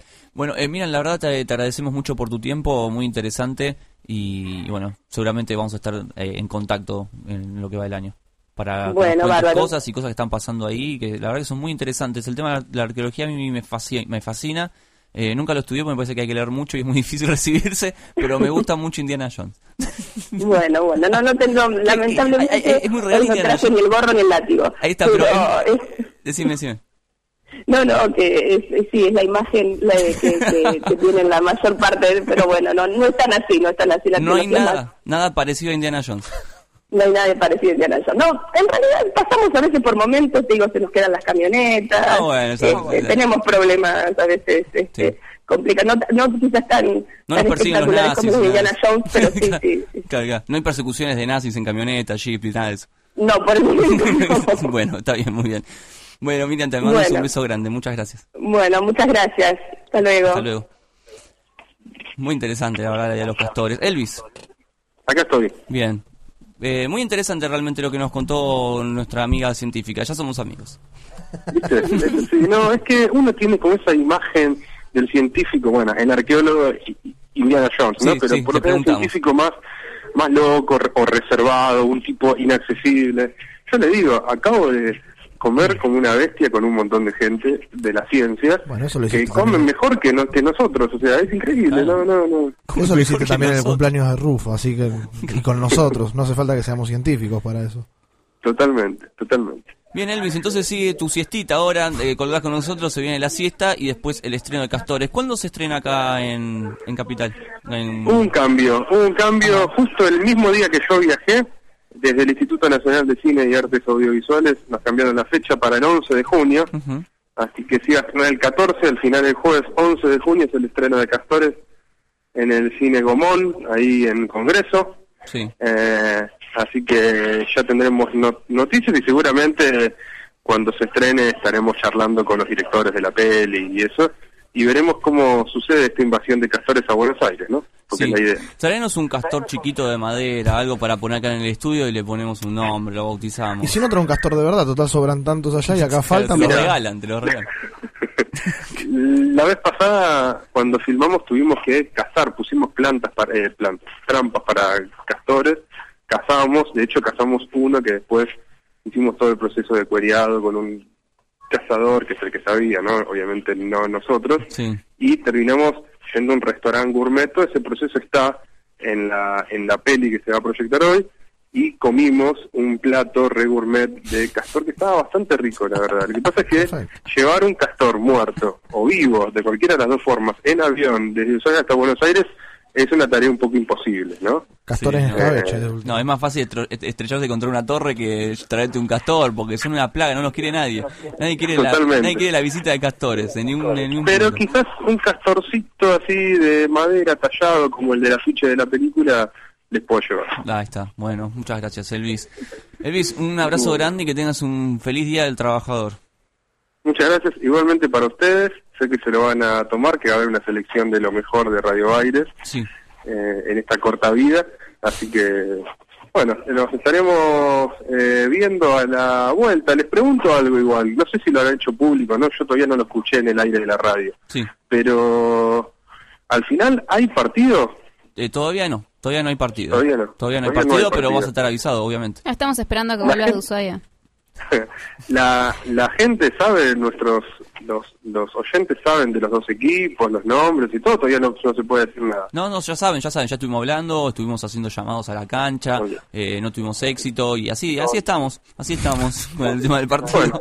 Sí, Perfecto, mejor. Pobres, pobres los integrantes de la borda del Titanic porque la perra del deseo eh, se lo va a comer cruda. sí, tráete un castor por la duda, viste, les, les tiramos castores. Y, y ojo cuando vayas al baño, ¿eh? porque dicen que los castores también están ahí. En el Salen, video. salen de... Salen sí, de- sí, total. Es un abrazo grande. Como la, como la, la víbora de Corquis. claro, claro. De Porquis, perdón, no de Corquis. No, Corky, Corquis era. Corky era más aburrido. Sí, sí. Bueno, te mando un abrazo grande, Luis. Otro. Bueno, ahí escuchamos a Elvis, el mundo de Elvis, jugando y divirtiéndose con los castores. Mira qué bien. ¿Viste?